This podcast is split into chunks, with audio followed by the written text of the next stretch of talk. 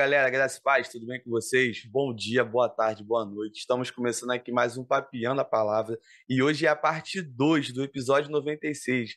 Verdade, você não está aqui olhando e, nossa, mas já não saiu 96? Não, porque tinha muita coisa para a gente conversar ainda e o tempo naquele dia da gravação do meu amigo estava um pouco apertado, mas hoje a gente vai dar continuidade. Tenho certeza que o bate-papo vai ser incrível como foi aquele outro bate-papo e agradecer você aí também, que já segue a gente aqui no canal. Muito obrigado. Né? Você que já segue, pode compartilhar esse vídeo com as pessoas que ainda não seguem esse conteúdo. Você que está chegando aqui na primeira vez, seja bem-vindo. Isso aqui é o Papiando a Palavra Podcast. Nós temos aqui a responsabilidade de apresentar o Evangelho da forma que a palavra de Deus ela apresenta de fato para as nossas vidas. Talvez você encontre uma linguagem um pouco mais informal, mas é para alcançar pessoas também que não conhecem a verdade que nós conhecemos. Se você é uma dessas pessoas que ainda não conhece o Cristo, também te convido a ficar aqui até o final, que eu tenho certeza que Deus vai falar poderosamente ao seu coração. E quem sabe, né, meu amigo? Um dia um comentário no nosso vídeo falando: olha, eu procurei uma igreja porque eu vi o bate-papo lá daquele carioca multicampeão que é uhum. flamenguista e do palmeirense eterno vice ali da gente e tá tranquilo. Brincadeira, eu não vou falar isso não, porque você vai lembrar de algumas derrotas recentes e isso ainda machuca o coração. Basta a quantidade de título brasileiro, aí a gente já não conversa é, mais. Mas tudo bem. Quem tem, segue na frente, quem não tem, vem atrás. E aí você fica aqui até o final, curta, comenta, compartilha, inscreva-se no canal. Agradecer também, não posso deixar de agradecer para você que é membro aqui no canal, que você ajuda ali com uma, uma parte é, relativamente pequena, mas é aquilo que Deus coloca no seu coração e é aquilo que nós recebemos com uma alegria que você não tem noção do quanto para ajudar esse canal a se manter de pé, né? Seja membro do canal, tem aqui o botãozinho aqui embaixo, acompanhe também o restante do conteúdo, mas fica até o final nesse vídeo que eu tenho certeza que o Senhor vai falar poderosamente ao seu coração. Meu amigo, essa é a parte 2 do nosso bate-papo de número 96. E aí tiveram algumas coisas que nós não conversamos no dia, né? Mas eu queria rapidamente que você fizesse uma breve apresentação para a galera que está chegando agora aqui no vídeo e também dar um spoilerzinho do que foi o bate-papo passado. Se apresenta para a galera. Valeu, Rafa, que gostoso, gente. É, essa é uma das alegrias, né, do reino de Deus. Você que não conhece ou você que já faz parte do reino de Deus, é, essa amizade, né? Então, conheci o Rafael também assim, à distância. Eu brinco com ele, eu falo que eu sou meio besta, né? Porque meu pai era carioca, eu tenho meio sangue de carioca, então não sou besta inteiro, brincadeiras. Rio de Janeiro, minha segunda casa né? Carrega o sangue aqui, ó, né? Italiano, mas carrega o sangue carioca aqui também. E seu Jair, finado seu Jair, completou, completaria 80 anos nesse ano agora de 2022, mas aprova o Senhor recolhê-lo é, e com toda certeza está num lugar melhor que nós aí e que benção. É, bom, eu sou Márcio Bertolini, para quem não sabe, eu sou pastor, pastor. Na verdade, a gente usa uma denominação presbítero, né? Sou um dos pastores, né? É, é, da Igreja Batista no Centro. Somos uma igreja batista com uma confissão uh, teológica reformada. Então, uma igreja batista reformada, temos um presbitério e um presbitério de iguais, né? Então, sou eu, Mateus e o Josué, nós três pastoreamos essa igreja recém-plantada, plantamos na pandemia. Você que achou que Deus não estava trabalhando na pandemia, estávamos nós lá, ó, plantando uma igreja aqui na região central de São Paulo. Eu falo aqui de São Caetano, Grande ABC, que é bem contíguo, vizinho de, da cidade de São Paulo. Na verdade, uma coisa só, né? Essa loucura da região metropolitana de São Paulo. E a gente tem lá uma igreja uh, recém-plantada, vamos comemorar agora em janeiro, 25 de janeiro, dois anos. E para honra e glória do Senhor, é, vamos ter o nosso primeiro batismo. Isso para um batista é festa, meus irmãos.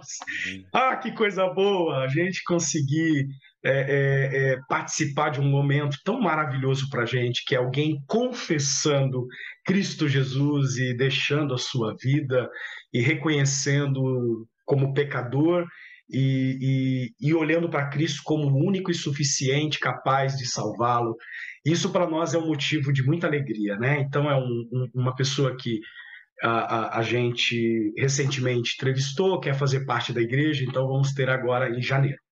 Bom, essa é a terceira vez que eu estou aqui no Papeando. A primeira eu conto um pouco do meu testemunho. Oh, a gente que já está há algum tempo não gosta muito de falar sobre nós, né? A verdade, o pastor ele vai ao público para falar sobre o Evangelho, sobre a palavra de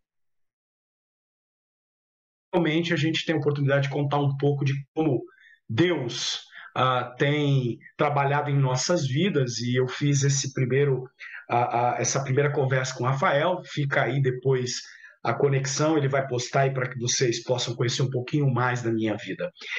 E Recentemente, aí num tempo curto, uh, ele me deu essa linda oportunidade novamente de poder falar com vocês, que são uh, telespectadores, né, o pessoal que segue ele no YouTube, no Instagram, nas mídias sociais, justamente para falarmos de um assunto bem legal. É um assunto que Hoje em dia a gente ouve falar muito, mas muita gente ainda não tem uma noção exata do que se trata, que é cosmovisão bíblica e os seus desdobramentos, né? E dentro dessa cosmovisão bíblica, a gente acabou entrando em um dos pilares da reforma protestante, que era o sacerdócio de todos os crentes, né? Um, um, ponto tão importante naquilo que Lutero, Martinho Lutero, que foi um grande defensor disso, nos deixou como legado e a importância disso. E a partir desse conhecimento, a gente fez ali algumas conversas, entramos em alguns aspectos de como que a gente enxerga a vida cristã, né? Brincamos um pouco, brincamos não, mas falamos um pouco sobre a ideia desse dualismo que insiste em permanecer entre os cristãos. Não é coisa nova, na verdade, é, é, é algo novo que se travestiu, né? De novo, mas é coisa antiga. Isso vem já desde a influência uh, do platonismo, da filosofia grega, dentro do cristianismo, já ali nos primeiros séculos. Depois isso vai crescendo exatamente na teologia medieval católica, e aí até que chega na, na reforma protestante com aquela ideia de duas vidas, dois mundos, né? Uh, um espiritual e outro mundano, aquela ideia do sacro e do mundano, do espiritual e do carnal, e como é que o cristão se vê em meio a tudo isso? Infelizmente, a gente ainda vive sobre a influência disso. Então não é incomum, você mesmo que está aí pode vivenciar isso no dia a dia da sua igreja. Você, quando pensa em Deus, você geralmente pensa em virtudes espirituais, você se sente próximo de Deus quando você está orando, cantando músicas uh, de adoração, quando você está na igreja com a mão levantada, ou quando você está fazendo alguma coisa para o reino de Deus propriamente direcionado ali, você se sente mais próximo de Deus. Mas quando você está no seu trabalho na segunda-feira, você já posta é, é, aquela velha máxima, né? Poxa, segunda-feira, todo triste, que dor, eu gostaria que o domingo se estendesse. Parece que é um sacrifício. E durante sexta a sábado, Deus não se faz presente. E a gente não vive uma vida espiritual diante de Deus, porque na verdade a gente só vive essa vida quando a gente está na igreja, ou no culto de oração, ou na vigília, né? O pessoal é. a, a, pentecostal tem muito deste encontro. Enfim, a gente falou um pouco disso e o erro, porque a gente tem uma cosmovisão cristã limitada. Hoje a ideia é a gente continuar falando sobre isso, surgiram algumas perguntas e meu papo hoje com o Rafael e com vocês vai ainda nessa linha, tá? Para isso a gente vai começar aqui uh, de uma maneira um pouco mais sistematizada para que você entenda um pouquinho desses assuntos novamente. Então é isso, Rafa. Obrigado pela oportunidade tu mora no meu coração, apesar de flamenguista, eu amo você em Cristo Jesus. E aí vocês já aprendem uma coisa: o reino de Deus não é um reino de afinidades humanas, não é um reino onde a gente é, é, escolhe porque a gente tem afinidades. Muito pelo contrário, o que nos une é um só, Cristo Jesus. E lá no reino de Deus tem lugar para o campeão dos campeões, Palmeiras, e para o resto do pessoal que vem na sequência. Aí Flamengo, Corinthians, Vasco, Vasco, pelo amor de Deus, né? Botafogo, não sei nem se existe ainda. Uh, São Paulo também, aqui tá uma draga. Bom, Santos, meu Deus do céu, né? Cheira naftalina, brincadeiras à parte. Cabe todo esse povo dentro de um mesmo reino, porque o que nos une não é afinidades humanas, mas Cristo Jesus. E isso é o motivo de estarmos aqui. Então, um beijo no seu coração, você que torce para qualquer time. Fique tranquilo, esse palmeirense os ama em Cristo Jesus. Amém. E se torcer para o Flamengo, fica melhor ainda, tenha certeza Eita. disso. Tá tranquilo. E pegando o gancho do que você falou, meu amigo, um grande exemplo assim que eu vejo de com, com isso que você falou e na prática é aquela ideia de que o diferente ele pode sim andar junto e ele pode sim se comunicar. Porque, infelizmente, nós vivemos aí um período muito conturbado no meio do nosso povo, né? Tanto fora da igreja. E o que me deixava mais triste é que essa discussão que não levou a lugar nenhum em vários momentos estava dentro da igreja especificamente, né? Criando muros ao invés de criar pontes com as pessoas. Então, a consequência disso tudo, no meu ponto de vista, foi extremamente negativo. Independente de quem ganhasse a eleição, alguém perdeu e a igreja perdeu, de certa forma, de dar um exemplo, de fazer a diferença nesse mundo caído que nós vivemos. E aí, quando eu vejo essa questão dessa relação é, de amor, essa relação de amizade, de companheirismo entre pessoas diferentes, com gostos diferentes e às vezes até com algumas perspectivas diferentes, eu vejo muito que isso tá o, que, o elo que liga além do amor, o evangelho, essas pessoas é a ética.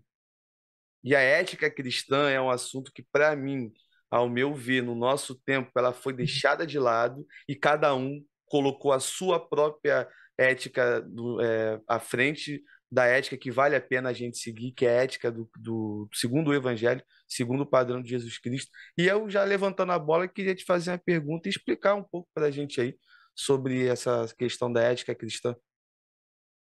Vamos lá, vamos lá. Eu acho que antes da gente falar sobre ética cristã, né? Uh, sobre o que você colocou, eu vejo não tanto só quanto ética, né? Eu acho que é, a gente teve aí, Rafa uh, e pessoal, uma boa oportunidade de olhar para o que aconteceu e tirar boas lições. Uhum. E eu sempre vou me pautar pela palavra de Deus, né? Eu acho que Paulo, quando ele vai escrever em Romanos sobre o fraco e o forte, ele coloca em xeque ali a, a, a, sua audiência, né? Tanto gregos convertidos como judeus convertidos, né? Uhum. E aí ele vai elencar ali alguns elementos importantes, né? Aqueles que vinham daquela tradição judaica de comemoração de datas, de não pode isso, não pode aquilo, e de um outro lado um grego totalmente alheio a esses costumes, a essas práticas cerimoniais do judaísmo. E aí um tentando impor ao outro aquilo que seria e, e deixaram com que as suas ideologias, preste bem atenção, uh, falasse mais alto.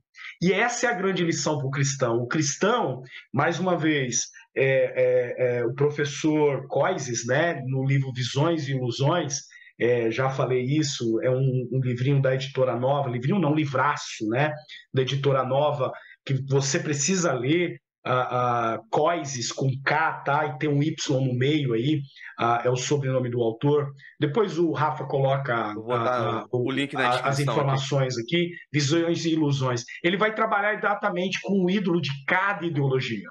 E quando a gente quer inserir nas outras pessoas a forceps, aquilo que eu entendo, aquilo que eu acho que, por mais próximo do cristianismo que esteja, dizendo que, olha, eu sou forte, você é fraco, e porque você é fraco, você não presta, a gente ultrapassa uma barreira, uma fronteira complicada. Eu acho que sim, nós temos que fazer políticas públicas saudáveis, e o cristão ele precisa intervir, a gente precisa intervir em todos os aspectos da vida cultural, política, social, no direito, em todos os âmbitos da vida humana, porque somos chamados a levarmos o reino de Deus no seu escopo abrangente. Então a política não fica de fora. Então teologia e política se conversa assim, mas se conversa a partir de um entendimento de uma narrativa bíblica, de uma cosmovisão cristã saudável, e dali a gente começa a fazer esse trabalho.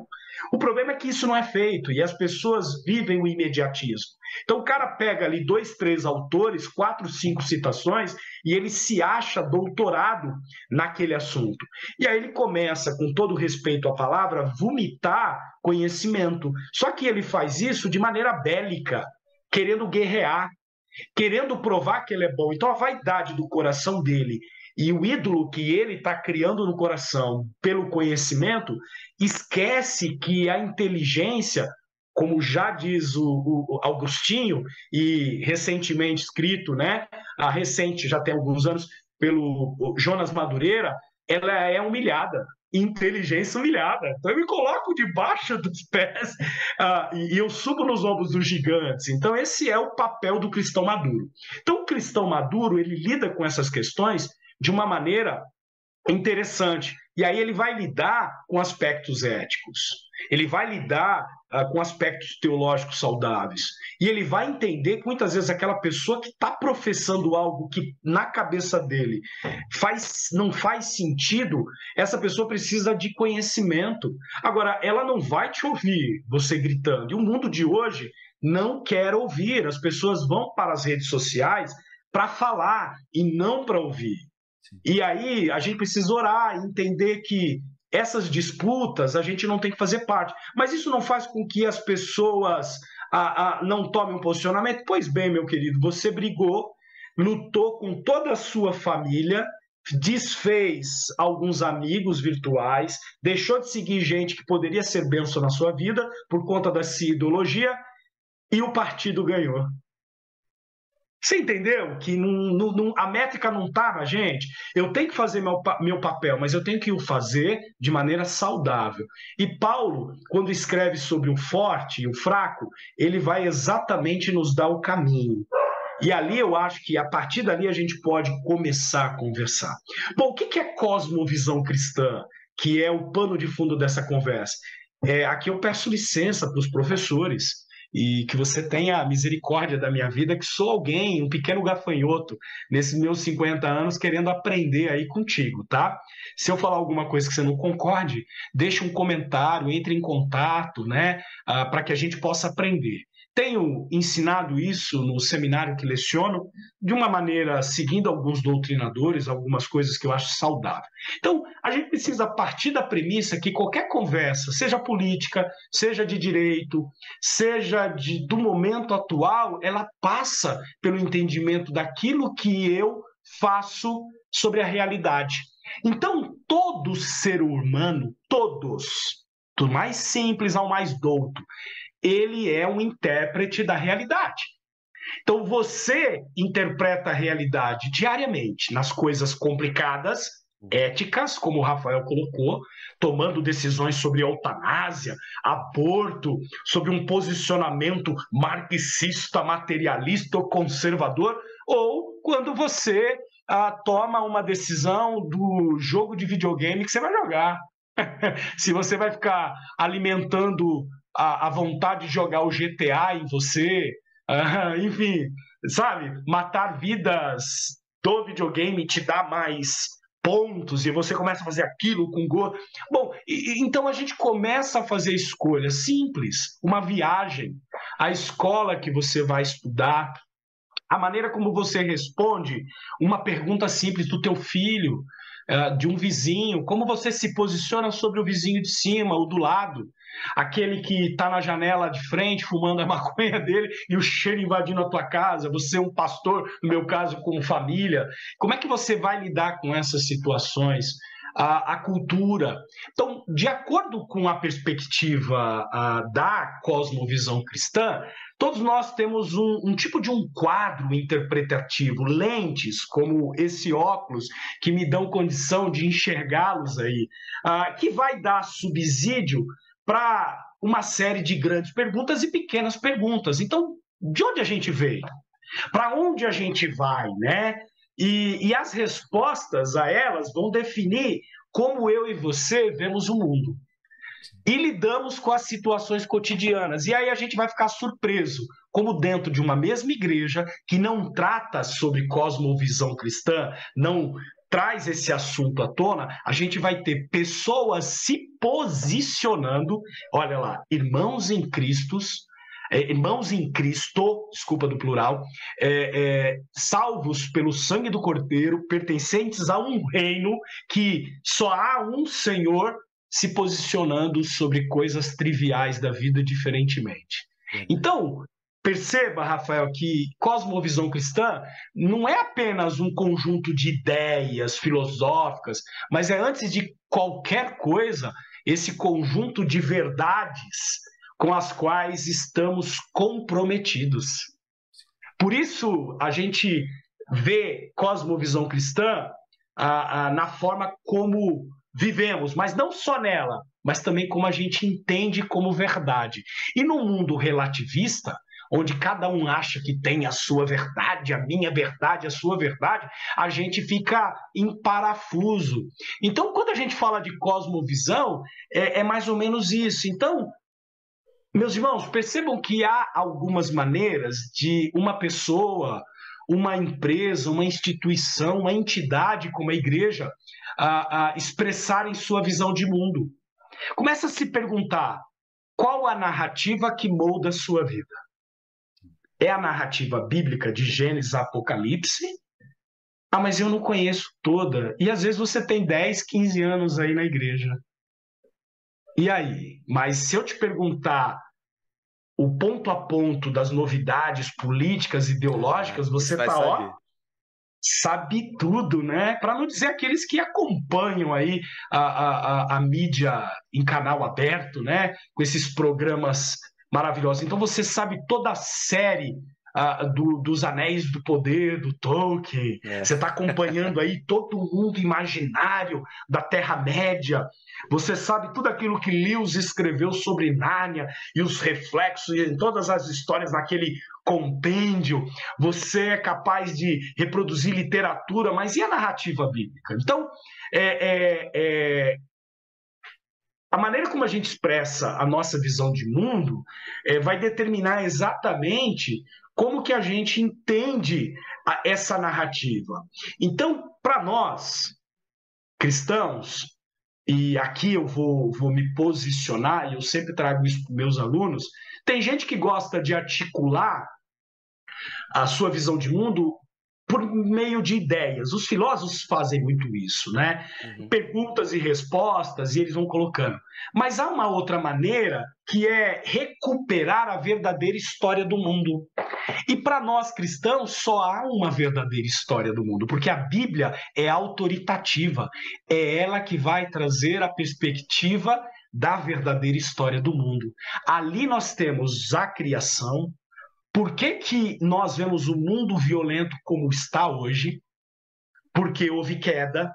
Como a igreja surge nesse contexto? Aí você tem toda a história do Antigo Testamento, Israel, o papel dele, as desobediências, os homens e mulheres que Deus foi lidando ao longo de toda essa história da humanidade, da terra. E tudo isso vai mostrar exatamente uma narrativa. Ou seja, uma narrativa que tem um mundo criado por um Deus maravilhoso em perfeição. Gênesis 1, 2. Deus olhou e disse que era bom. E ele chega a dizer muito bom. E de repente surgem problemas. Gênesis 3, a queda deste homem que o afasta nesse relacionamento com Deus e ali ele traz todos os o, o, os resultados do pecado na vida humana. Começando por essa, é, é, esse problema interno que temos com nós mesmos. Então você já vê ali Adão esboçando as primeiras ideias do conflito interno. Ele se esconde de Deus e ele está ali lidando com aquela nova perspectiva. E depois o conflito entre iguais, homens e mulheres, foram criados por Deus, cada um com um papel, mas iguais, né? A mulher é chamada de auxiliadora porque o próprio Deus se coloca como auxiliador do homem. Então dizer que a mulher é auxiliadora é bênção, viu, meninas? Não, não, não, não tenha problema em estar é, é, é, com isso, não pega carona em ideologia, não. Entenda a palavra bíblica por isso, né? Vá lá no, no original, isso você vai isso entender. É importante, isso é importante. Se Deus se coloca como auxiliador, ele está dizendo que a mulher é auxiliadora do homem, ela não é serviçal, subserviente. Isso é resultado da queda. Exatamente. Deus os criou iguais. Então, a humanidade representada em Adão e Eva. E esse mundo, então, em perfeição, no Adão, sofre com a queda nesses problemas internos do homem, problema de um com o outro, que aí ele culpa a mulher, e aí a gente vê a terceirização da culpa, depois Gênesis 4, 5, 6, a gente vê degringolando tudo. E aí o pecado entrando na, na, na, na esfera da família, o irmão matando o outro. Depois esse que matou, desobedece a Deus, cria a própria cidade, cria um refúgio próprio. O contexto de cidade que a gente tem hoje, ele surge em Caim ele dando o nome da primeira cidade ao seu filho. Desobediente, porque Deus pediu para que ele andasse errante. Você vai ler isso em Gênesis 4. Então, olha que interessante, a gente começa a entender a, a rebeldia do homem.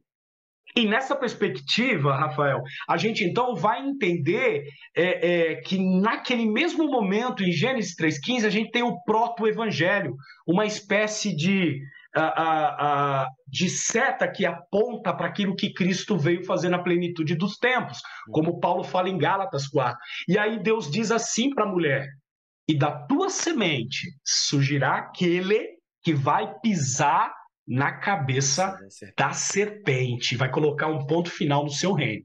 E aí então a gente tem a redenção em Jesus Cristo já apontado. Só que para isso acontecer, houve um lapso temporal. Gênesis 3:15 até o Novo Testamento a gente tem a história de como o descendente da mulher surge no momento ideal, que é a plenitude dos tempos. Bom, então quando eu entendo a história bíblica nessa perspectiva, eu entendo que há uma promessa da segunda vida em Cristo. Então eu vivo já, mas o ainda não. Ele veio, completou a obra, cumpriu e, e tomou sobre ele a ira de Deus, então, essa história de que Deus ama o pecado, Deus não ama o pecado, mas o pecador, não, meu irmão. Deus se irou.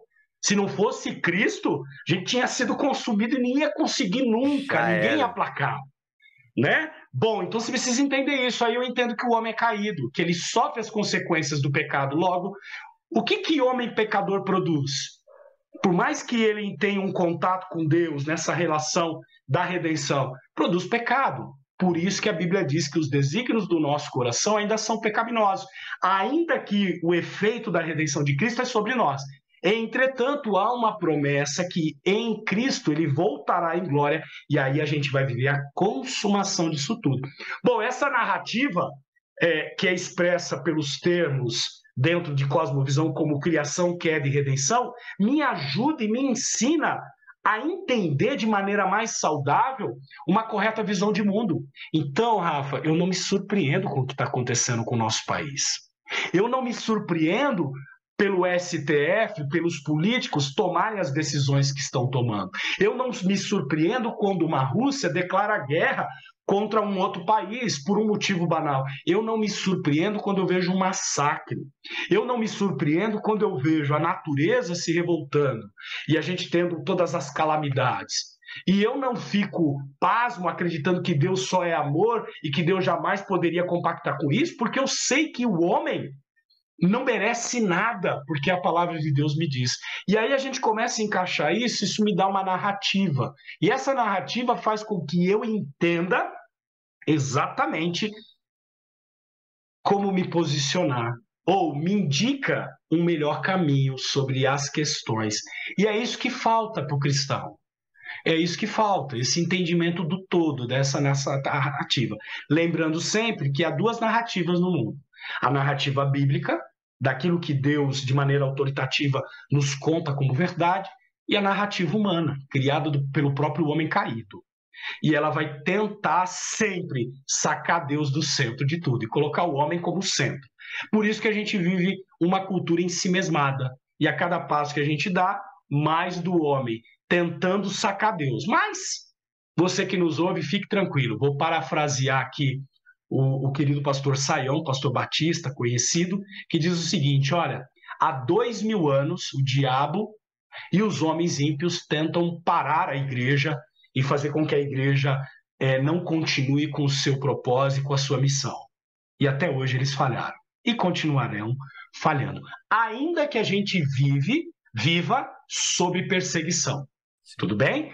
Ainda que, porque o cenário que a gente tem visto por aí nos indica isso, principalmente na Europa, a, a, a, no mundo do Ocidente, a gente tem visto a, a, a sociedade se distanciar cada vez mais do Evangelho.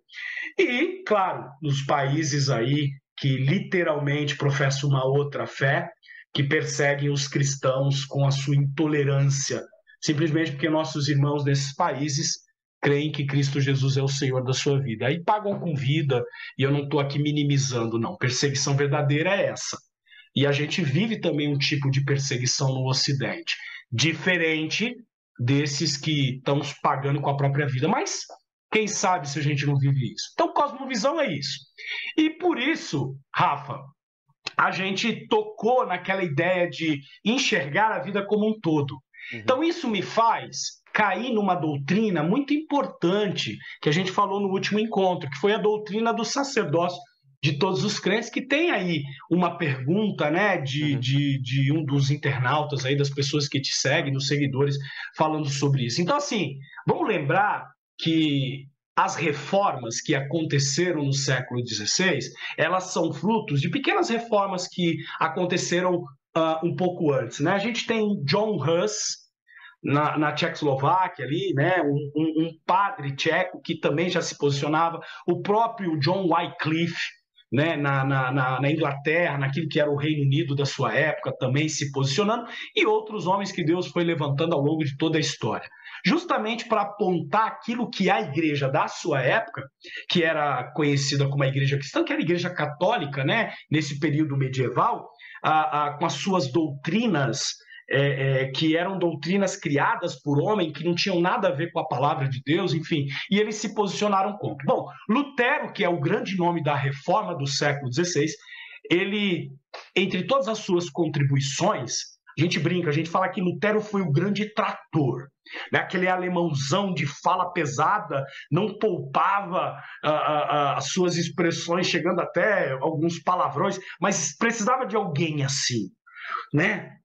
Com essa cólera para lutar contra. Então ele é um trator, ele vai passando ali e outros reformadores de tal importância quanto Lutero, claro que a gente dá a, primazia aqui para Lutero, é, trabalharam isso também de uma maneira um pouco diferente, né? Uh, os maiores e mais conhecidos, né? Maiores não, mas os mais conhecidos foram Lutero e Calvino. Calvino como grande sistematizador, ele não traz nenhuma inovação, na verdade ele pega os ensinos de Agostinho, aquilo que Lutero estava trazendo também, né? Uma vez que também era um freio agostiniano, e ele vai buscar junto ao Novo Testamento e ele sistematiza isso que nós temos como teologia protestante. Então você crente dos dias atuais, seja aí da área que for, da linha que for, você deve a esses reformadores, tanto Lutero, quanto Calvino, quanto Zwinglio, quanto uh, uh, Martin Butzer, quanto Farel, Guilherme Farel, Knox e os separatistas ali da, do Reino Unido, que vai dar origem às igrejas uh, históricas e tradicionais, presbiteriana, os batistas, os congregacionais, depois, um pouquinho mais para frente, surge o metodismo como um, um, é, uma, um descontentamento da igreja anglicana, que era a igreja oficial ali. Bom, então esses homens nós devemos a eles, de termos a liberdade hoje de professarmos uma fé protestante, entre outras palavras, evangélicos, né? crentes. Claro que o termo evangélico, teologicamente, ele tem variações daquilo que a gente usa comumente no Brasil. Mas vamos lá, o que é a doutrina do sacerdócio de todos os crentes? Vamos lembrar que a cosmovisão cristã hoje, o entendimento, nos mostra que essa contribuição de Lutero para esse entendimento da igreja, da doutrina da igreja protestante, é essa doutrina. Por quê? Porque é, nenhum outro elemento desse ensino de Lutero é, é, é, é tão mal compreendido como é. Vamos lá. Para algumas pessoas, significa apenas que Lutero disse que não haveria mais sacerdotes na igreja, uma vez que uh, uh, alguns daqueles da igreja católica medieval é, é, fizeram mau uso, né? Nós tínhamos casos de simonia, que era a venda desses títulos de bispo para crianças, e esses homens não eram cristãos, de fato, eles exerciam um título eclesiástico, mas viviam pelo poder, pela política que a igreja tinha na época. Bom, alguns desses grupos, né, a gente vai ter ali os Quakers, né, que surgem é, com esse pensamento que defendiam a abolição do ministério como ordem distinta da igreja. Será que Lutero estava dizendo isso, que não caberia mais a figura de um líder, de um padre, né, como ele questionava, ou de um pastor, como a gente está dizendo, e que todos somos sacerdotes? Não, não é bem isso. Muito pelo contrário, ele tinha um zelo com essas figuras e os ofícios da igreja, né? Mas o, o que, que é o sacerdócio de todos os cristãos? Significa que cada cristão é sacerdote, ou seja, ele possui o direito a, a, a, dentro de ser um sacerdote para outras pessoas e se colocar um ao outro. Então, é, uma frase muito comum era todo cristão é sacerdote de alguém, e somos todos sacerdotes um dos outros. Então, essa relação que a gente tem de não temos mais intermediários. Sim. E aí, isso é muito legal. Percebe? Eu não estou aqui falando mal da figura do pastor, da figura do líder da igreja. Muito pelo contrário, a igreja precisa desses ofícios, uma vez que o Novo Testamento fala que quem derramou esses dons para a igreja, para a edificação mútua dos cristãos, é o próprio Deus, é o próprio Senhor, é o Espírito Santo, Deus e Espírito Santo que trabalha isso. Então, é importantíssimo. Imagina, eu tenho um zelo uh, uh, por aquilo que Paulo trata em Timóteo, em Tito, sobre os atributos, né, sobre as marcas de um presbítero. Isso a gente precisa ter muito zelo. Mas isso não me coloca num pé é, de posicionamento especial diante de Deus, como era visto pela Igreja Católica. Então a Igreja Católica ela tinha o clero que cuidava das coisas de Deus, responsáveis por toda essa questão, e tinha os leigos, né, que eram pessoas que viviam a sua vida comum. E essa divisão tradicional que a igreja medieval vivenciou foi exatamente isso que Lutero e, e todos os reformadores visaram exatamente acabar. Parar com essa ideia de intermediários. Hoje a gente vive muito isso no meio pentecostal e né, o pentecostal ungidão. E aí é, parece que a gente precisa da oração daquele irmão, porque a oração dele é mais forte. E aí ele é mais espiritual, porque ele tem uma vida de virtudes espirituais mais claras. E aí a gente vê sacrifícios espirituais. Chega a ver na televisão aqueles que vão ajoelhados subindo ao monte com os pedidos escritos dos irmãos da sua igreja. Eles vão lá, pegam lá dois litros de óleo, jogam, botam fogo e apresentam para Deus como se fosse um sacerdote do Antigo Testamento. É Meu irmão, em Cristo Jesus acabou tudo isso. Ele é o nosso sacerdote. A Bíblia diz bem clara: o véu foi rasgado. O que nos separava a, a, de Deus era o santo dos santos. E quem tinha acesso era só o sacerdote judeu. Mas em Cristo Jesus, ele pagou o preço para que eu e você, no nome dele, pudéssemos entrar. Então eu posso, como sacerdote, orar pela vida do meu irmão Rafael, apresentando ele a Deus. E ele, a mesma coisa. Mas peraí, o Rafael. Mas peraí, é, é, pastor, você não é pastor? O Rafael, é, peraí, não, não pode orar. Quem disse que não? Quem disse que eu sou melhor do que ele? E quem disse que o advogado, engenheiro, médico dentro da igreja, é, quando exerce a sua atividade profissional, não está ali também exercendo o seu ministério diante dos homens? Exatamente. Então, essa ideia do sacerdócio de todos os crentes coloca Jesus como aquele que tem a primazia sobre todos os aspectos da vida humana, seja ela uma vida leiga, seja ela uma vida clerical. Então não existe mais essa diferença de clero e leigos. Então você que é cineasta, você que é gamer, né? É, você que é youtuber, você que é influencer nas profissões do momento, você que é um, um, um, cientista de dados, você que é um engenheiro, um advogado, para falar das profissões mais tradicionais, um jornalista, é, você não é diferente quando entrega o teu trabalho de mim, enquanto eu estou na igreja. Claro que o meu ofício para a igreja foi o Senhor quem deu. E eu não estou aqui minimizando ele, mas perante Deus somos iguais nesse sentido. E tudo que nós fazemos, aí eu lembro vocês que vida cristã é integralidade de vida. Sim, meu irmão, você é crente aí nas tuas férias de ano novo, aí na praia, com a sua bermuda, com a sua sunga e a maneira como você se porta. Sim, minha irmã, você é cristã na piscina do teu condomínio. Você é cristã quando você sai com seu marido, com seu namorado, para comer num restaurante, para ir num barzinho, seja lá a, a, o, o, lugar que você possa ir, de acordo com a igreja que você vai, eu não vou entrar aqui no mérito. Sim, você é cristão quando você vai ao cinema. Sim, você é cristão quando você escreve um livro que necessariamente não é gospel. Você é cristão quando você escreve uma música, uma poesia, contando as coisas da vida, e, e não é um, um, um, um hino gospel. Sim, você é cristão quando você trabalha, seja lá com o que for, sendo lícito, e entrega o produto do seu trabalho a Deus.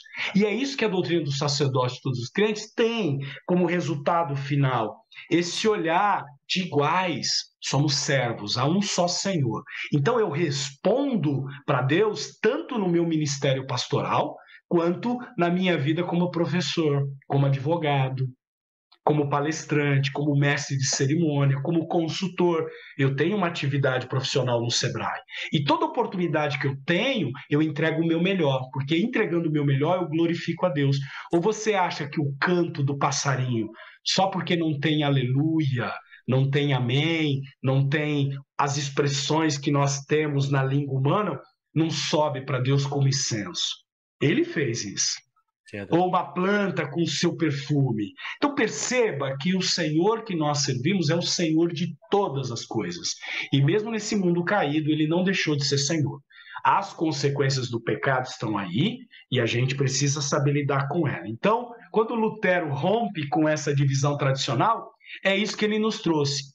Mas pasme, Rafa, 100 anos depois da própria reforma, já no próximo século, algumas igrejas já estavam trazendo esse dualismo. E hoje, 500 anos depois, o que a gente mais vê, 80 a 90% das igrejas aí que se dizem protestantes evangélicas, vivem esse dualismo. O clero só que agora um clero protestante, o pastorzão com anel, todo poderoso, é. e igreja chega a ter é, é, ministério de é, é, que cuida do camarim do pastor. Aí o pastor já. tem camarim.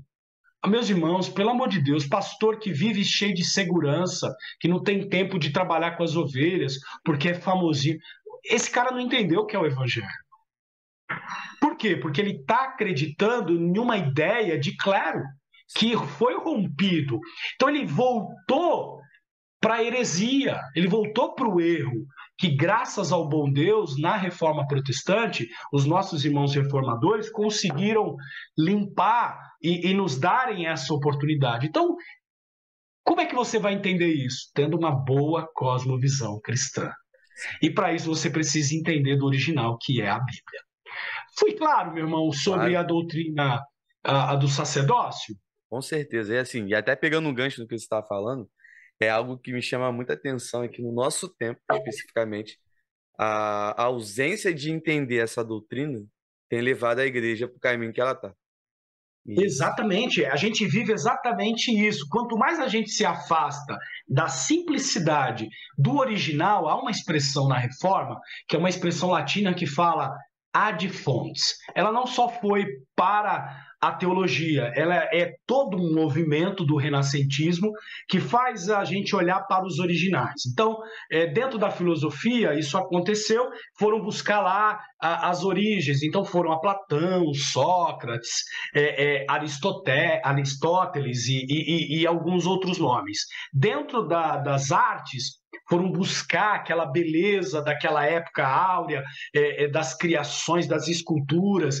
E dentro da teologia, como é que o, o, os reformadores fizeram? Foram buscar no original. Uma vez que nem todo mundo tinha acesso à Bíblia, e a gente, então, pela reforma, tem lá Lutero fazendo essa tradução para o alemão. A gente já teve na Inglaterra a, a, a, os reformadores fazendo a tradução para o inglês também. E aí, a partir disso, a gente tem contato com a Bíblia. Então, essa volta ao original é uma volta que fortalece. Lembrando que a gente tem que trabalhar numa igreja contextualizada. Mas contextualizar a igreja não significa aceitar as premissas do contexto. Eu não posso fazer concessões com o contexto. Eu preciso conversar a língua do presente momento, entender os dilemas do momento para apresentar o caminho. Mas é o caminho antigo, como o profeta no Antigo Testamento dizia, que a gente tem que voltar às veredas antigas. Acho que foi Jeremias ou Ezequiel, não me lembro, que tem um texto bíblico que fala assim, para que a gente volte às veredas antigas. Então, o caminho da Bíblia é esse caminho. Ele, ele vai trabalhar com essa leitura do momento, entendendo as necessidades do momento, mas aí quando ele olha para as necessidades do momento, é a necessidade de todo homem em todo momento. Qual é? O vazio, a necessidade de se relacionar com o seu Criador. E aí, meu irmão, a gente não inventa mais nada.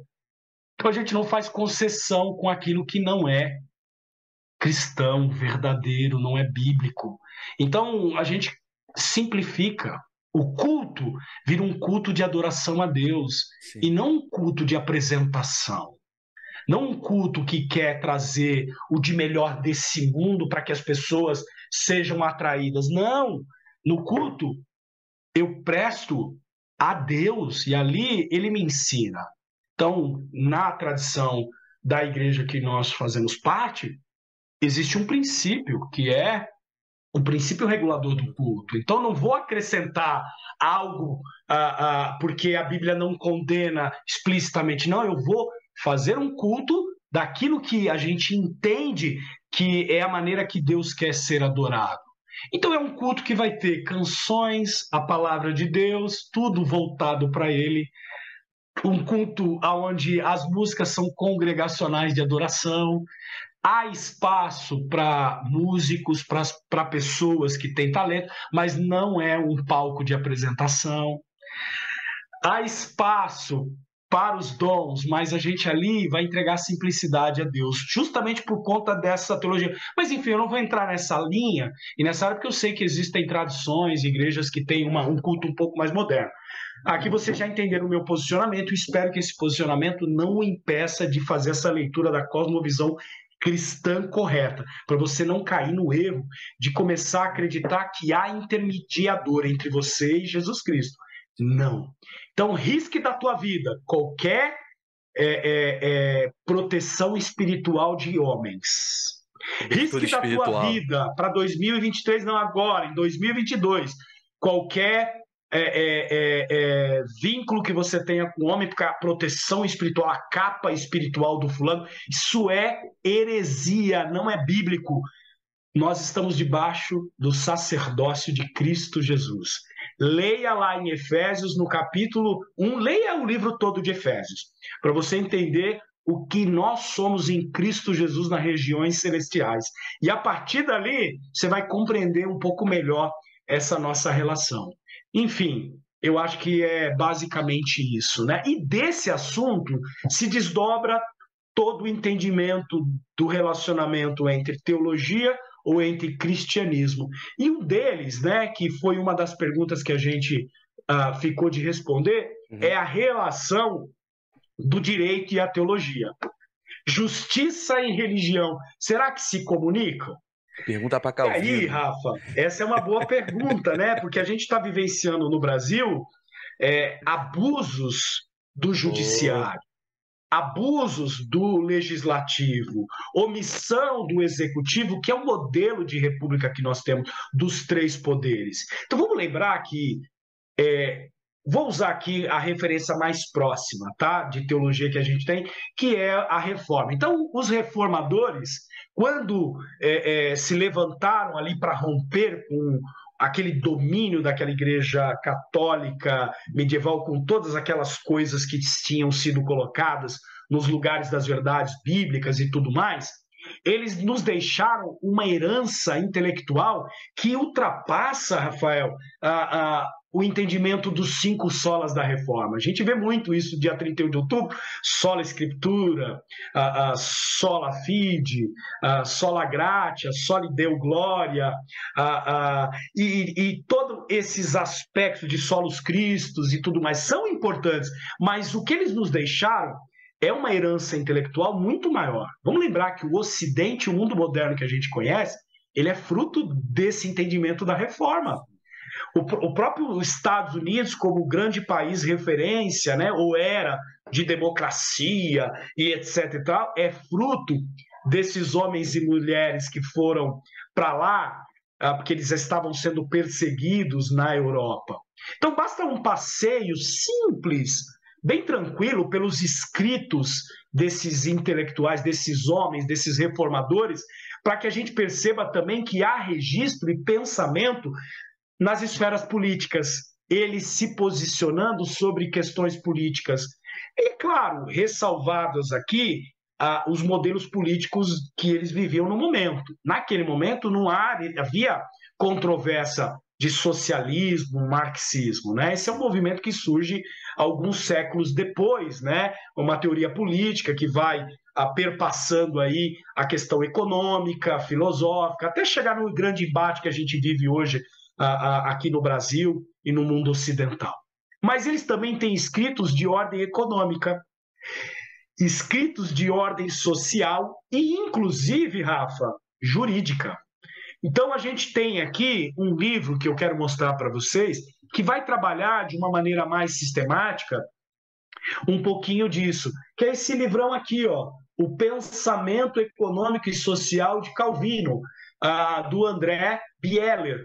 É da edição uh, da editora Cultura Cristã. Ele tem capítulos aqui, é um livraço, tá? Você vai ter aqui uh, pelo menos mais, é, 600 e tantas páginas para você mergulhar nisso.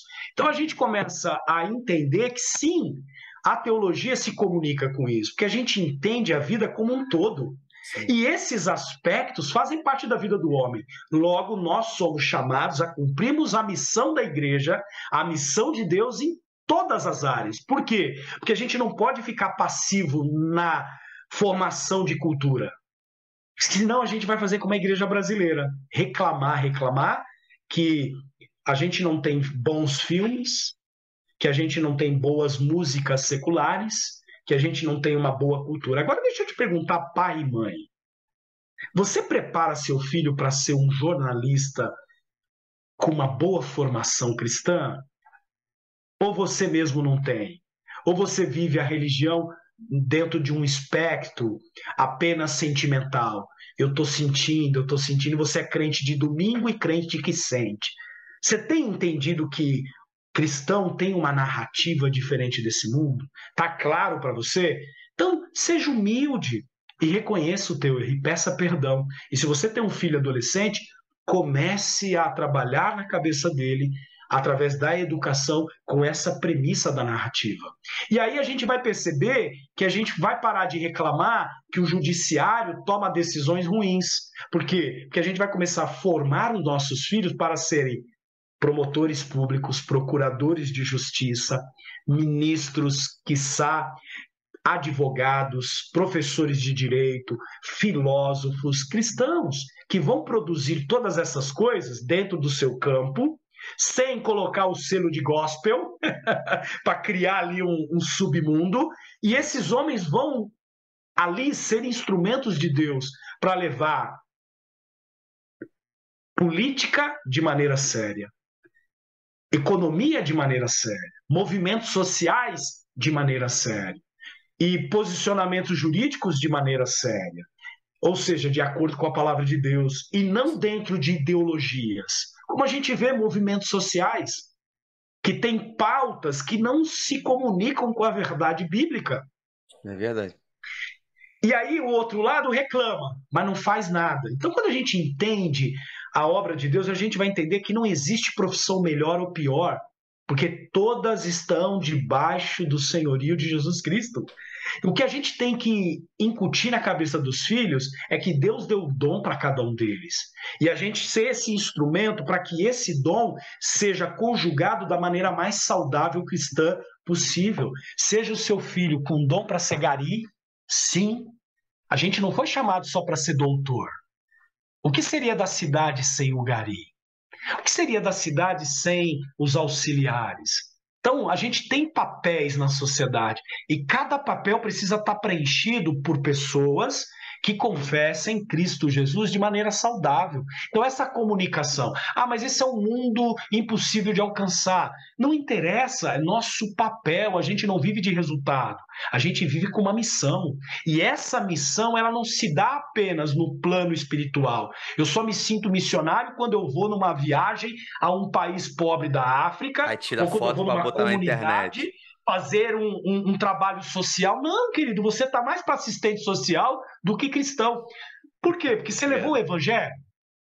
Então, eu preciso lembrar que eu sou missionário o tempo todo, lá no meu trabalho, com os meus colegas de trabalho, com os meus clientes, com o meu vizinho aqui do lado, com as pessoas que eu me relaciono no trabalho, no lazer, nas férias, na praia, porque eu não vou acreditar mais em coincidência, eu vou acreditar que a minha vida é pautada por Jesus, o meu Senhor, e Ele me dirige pela vida. Então, todas as pessoas que passam pela minha vida, eu tenho oportunidade, é uma oportunidade que Deus está dando para que eu compartilhe o Evangelho. Mas de que maneira? Vivenciando o Evangelho, pregando o Evangelho, mas também ofertando o fruto daquele dom de graça comum que Deus me deu da melhor maneira possível. Então, a gente vai perceber que debaixo disso tudo, a reforma protestante, esses homens, é, é, eles contribuíram e deram um grande salto de desenvolvimento dos direitos humanos. Você olha os países do Ocidente que foram criados e formados sobre a égide do protestantismo e outros países ali, principalmente da Ásia, do Oriente, que tiveram uma outra matriz de religião, o quanto eles ficaram atrasados nessa questão de desenvolvimento de direitos humanos. Então, lá, John Wycliffe mesmo, que era professor, esse teólogo e reformador britânico, uh, ele ensinou o povo a se opor contra o alto clero da sua época é, é, e os benefícios religiosos que eram vendidos para quem pagava mais. Então, olha um posicionamento social, político e, e, e, e de direito aí. John Huss, que foi esse também um padre teólogo tcheco. Ele era um crítico das doutrinas católicas da sua época e ele influenciou posteriormente os reformadores protestantes do século XVI. E ele também, meus queridos, foram, foi responsável ah, por expandir essa indignação. Ou seja, tudo aquilo que refletia as afrontas à dignidade da pessoa humana lá no leste europeu, ele se colocou contra. Olha que legal! Olha como então teologia e direito caminham junto. Calvino tem uma frase, eu peço licença aqui para poder fazer a leitura dela, está aqui anotada aqui, que diz o seguinte: quando ah, não há compaixão para com os pobres, quando são eles oprimidos, quando são provocados a ira, ah, quando são despojados e misericórdia não campeia, tudo quanto se possa fazer a mais não é senão abominação diante de Deus. A tudo rejeita ele, a menos que seja humano, de sorte a ter piedade dos que sofrem falta e a socorrê-los em sua necessidade, pois que, segundo já disse, os homens querem sempre acertar-se com Deus sem fazer benevolência. A ideia da cruz vermelha, dos refugiados, vai surgir em Genebra com Calvino e seus seguidores. O que? Calvinista fazendo isso? Pois é. O Ministério de Misericórdia de Genebra era maravilhoso. As universidades, o, o, o entendimento de dignidade da pessoa humana surge do nosso meio. Então, aquela falsa ideia de que cristão, crente, é um povo com limitação intelectual é balela. As grandes universidades, Princeton, Yale, Harvard, Oxford, Cambridge, a Universidade Livre de Amsterdã uh, e, e, tantas outras surgiram uh, uh, no contexto da reforma e dos cristãos. Então, sim, há uma conexão de direito e teologia. Bom, no Brasil, Rafael, a gente viu isso principalmente na crise da pandemia, né? No seu combate. Então, de repente, ah, deixou notório que essa justificativa de combater a doença muitas autoridades, sejam elas do legislativo, do executivo e do judiciário, suprimiram liberdades garantidas na nossa Constituição. Ainda que eu seja um ferrenho, seja contrário à Constituição atual, eu acho que ela foi feita de uma maneira com valores ali que eu acho que é, é, é, não deveria. Eu tenho um posicionamento político, está mais ligado a um monarquismo uh, representativo, parecido com a, a, aquele da, da Grã-Bretanha, da, da, da, do Reino Unido, né? com uhum. um, um, um parlamento do que esse modelo presidencial brasileiro. Né? não gosto muito do modelo que a gente tem. Mas, enfim, a gente viu nessa época sendo colocado em xeque o próprio sistema constitucional democrático. Então, esses três braços do poder que nós temos garantido pela Constituição, legislativo, executivo e judiciário, eles são importantíssimos no trato com as questões de direito.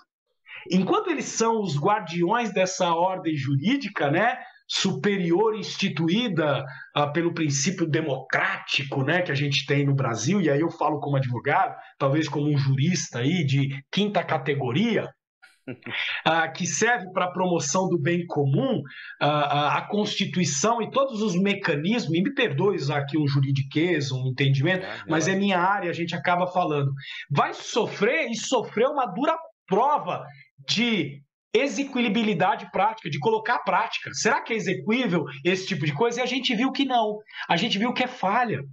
Então, isso tudo mostrou que nós precisamos cada vez mais de cristãos que possam assumir esses posicionamentos no judiciário, seja a esfera que for, no legislativo e no executivo, para poderem, quando diante das suas funções, fazerem e executarem e serem guardiões da lei a partir de uma cosmovisão saudável. E não essa que está aí comprometida com, a, a, com o próprio umbigo, aonde eles estão medindo o poder. Aí a gente vê um judiciário que usurpou os poderes do legislativo. E está todo mundo hoje à mercê deste judiciário. E o próprio legislativo, que poderia colocar um fim, se acovarda, porque tem um rabo preso ali entre eles. Um executivo, seja da área que for, ainda a gente não, não vivenciou. Alguém me perguntou qual a perspectiva para os próximos quatro anos, politicamente dizendo. Eu não posso fazer leituras preditivas é, o candidato que ganhou não é o candidato que eu votei. É, é, não sou dessa linha, acho que a gente vai sofrer muito. Já antes mesmo dele tomar o poder, a gente já vê um inchaço do Estado. Eu não Absurdo. gosto de um Estado desse jeito, ele ampliou os ministérios, a gente já está vendo aí as escolhas dos seus ministros e, é, e todos os rumores. Mas como é que eu me posiciono? Como a Bíblia me ensina orar pelas autoridades, ainda que não concordando, ainda que me posicionando contra, porque ah, foi colocado em xeque, mas buscando dentro do direito aquilo que é possível fazer. E se se tornar impossível, tendo em vista o abuso do poder, minha oração, para que Deus tenha misericórdia da nação, Deus tenha misericórdia, esses homens possam encontrar arrependimento. Porque enquanto a vida é esperança, e eu não vejo esses homens como homens que há impossibilidade de conhecer a Cristo. Primeiro que eu olho para o espelho todo dia e eu sei Isso o é desgraçado homem que sou. Eu sei o miserável homem que sou. E eu não vejo em mim algo melhor do que eles a não ser Cristo. O que há em mim de bom é Cristo. É a única coisa, porque se me deixar solto, é, é, é, eu me conheço, eu sei para onde eu vou você não conhece um pouco da minha história, é só você depois ir lá no nosso vídeo. Então, esse seria um posicionamento de direito e teologia. Então, acho que há conexão. A gente precisa, sim, de pessoas lá para poderem aí construir um país melhor e que saia um país mais justo. Porque quanto mais justo dentro da premissa daquilo que nós conhecemos dentro do cristianismo, mais próximo de Deus e menos sofreremos. Quanto mais afastado, mais a gente sofre. E aí, meu irmão, não tem o que fazer, né? Verdade. Assim, pegando um gancho do, que o senhor falou agora sobre essa questão de, da importância do cristão né, nessas esferas políticas e tudo mais, até deixar um recado para a galera que está nos ouvindo ou nos assistindo, que é muito importante eu e você, galera, como igreja, se posicionar da forma correta como Cristo quer. Não fica postando nas redes sociais que você quer que o atual futuro presidente, agora que vai assumir no dia 1 de janeiro, que ele venha morrer. Não fica aí pedindo, botando na internet que o senhor Alexandre de Moraes venha sofrer alguma coisa e venha falecer. Eu e você, nós somos miseráveis pecadores que fomos alcançados pela graça de Deus. Eles também precisam ser alcançados pela graça de Deus. E isso é ser igreja. Mas eu vejo algumas coisas na internet que eu fico assim, como um bom carioca, de bobeira, com a ignorância e a maldade no coração do homem, que bota às vezes uma Bíblia debaixo do braço, mas não tem um contato nenhum, nenhum com o Deus da igreja, que é, é ficar reproduzindo isso... essas coisas. Rafa, é legal. Eu acho que aí a gente pode descrever um pouco da situação religiosa no Brasil, né? Então a gente vai entender esse movimento que está totalmente errado, e se um cristão verdadeiro deseja a morte do outro só porque não concorda, ou porque o outro está fazendo injustiça, não entendeu nada da história bíblica e não entendeu que quem nos guarda e quem nos vinga é o Senhor. E não entendeu premissas e princípios cristãos. Esse é, é, é, precisa entender mais ainda. Então, meu conselho para você é, que deixe de ser bélico e use os instrumentos jurídicos é, é, competentes para isso. Ma manifesta a, a, sua inconformidade. É, quando tiver passeatas pacíficas, vá, represente o seu posicionamento. Quer escrever um texto? Saiba que se você postou ele na internet, um texto de descontentamento, releia, leia, para ver se você está ultrapassando a, a, a, boa premissa de como escrever, veja os seus pontos. E aquele que se posicionar contrário, como lecagem, ignora, bloqueia, não entra na, na, na, na briga é importante, saudável a gente se colocar como cristão, inclusive, muitas vezes contrários aos governos. Há uma, uma liberdade dentro da premissa de justiça da gente uhum. se posicionar contrariamente, a gente não ficar passivo. Mas isso não nos dá o direito de sermos bélicos. Isso não te dá o direito de xingar e achar que o outro, a forceps, tem que acreditar no que você acredita. Ganhe-os pelos argumentos Agora, se eles não querem ouvir, eles não vão ouvir nada, não é xingando. Porque aí você perde a razão e aí você deixa de ser sal e luz e você se torna trevas. Mas isso tudo vem de uma premissa que revela brasileira, Rafa, ela foi formada. E aqui a gente tem a situação religiosa no Brasil. Então a gente é um, um, povo hoje cristão que vem descendentes de uma reforma protestante, mas que não conhece as premissas da reforma. Então, aquela, aquele dualismo grego de mundo das ideias e de matéria que Platão já rejeitava, dizendo que tudo que não presta é, fisicamente, o que vale é o mundo das ideias, para ser bem simplista. Então, você que estuda uhum. filosofia, me perdoa, eu preciso falar de um jeito que as pessoas me entendam, né? Mas esse dualismo grego, ele vai entrar na igreja, ele vai ali, de alguma maneira, é, é, é, compor o pensamento já na idade, ah, ah, nos primeiros séculos. Isso vai fazer então com que esse dualismo cresça. E aí a gente cria o sacro, o espiritual, as virtudes espirituais e o mundo mundano. E aí interessante que um cristianismo dualista, que é esse que a gente viu da Igreja Católica, que os reformadores lutaram contra lá no século XVI, século XV, XIV, toda a Idade Média, ele hoje é reproduzido na formação da religião no Brasil. A gente é um povo ainda com uma influência muito grande, porque o catolicismo carrega isso ainda, Sim. de certa forma, esse dualismo. E esse dualismo, ele, ele, ele é um cristianismo de síntese, né? Então, é, é, é, ele trabalha com natureza, graça, ele divide a vida em duas esferas a esfera religiosa e a esfera secular. Então, quanto é questões religiosas, eu me posiciono de acordo com o credo, com aquilo que eu professo no domingo e que está nos cultos de quarta, né? Ali eu trato de maneira privada.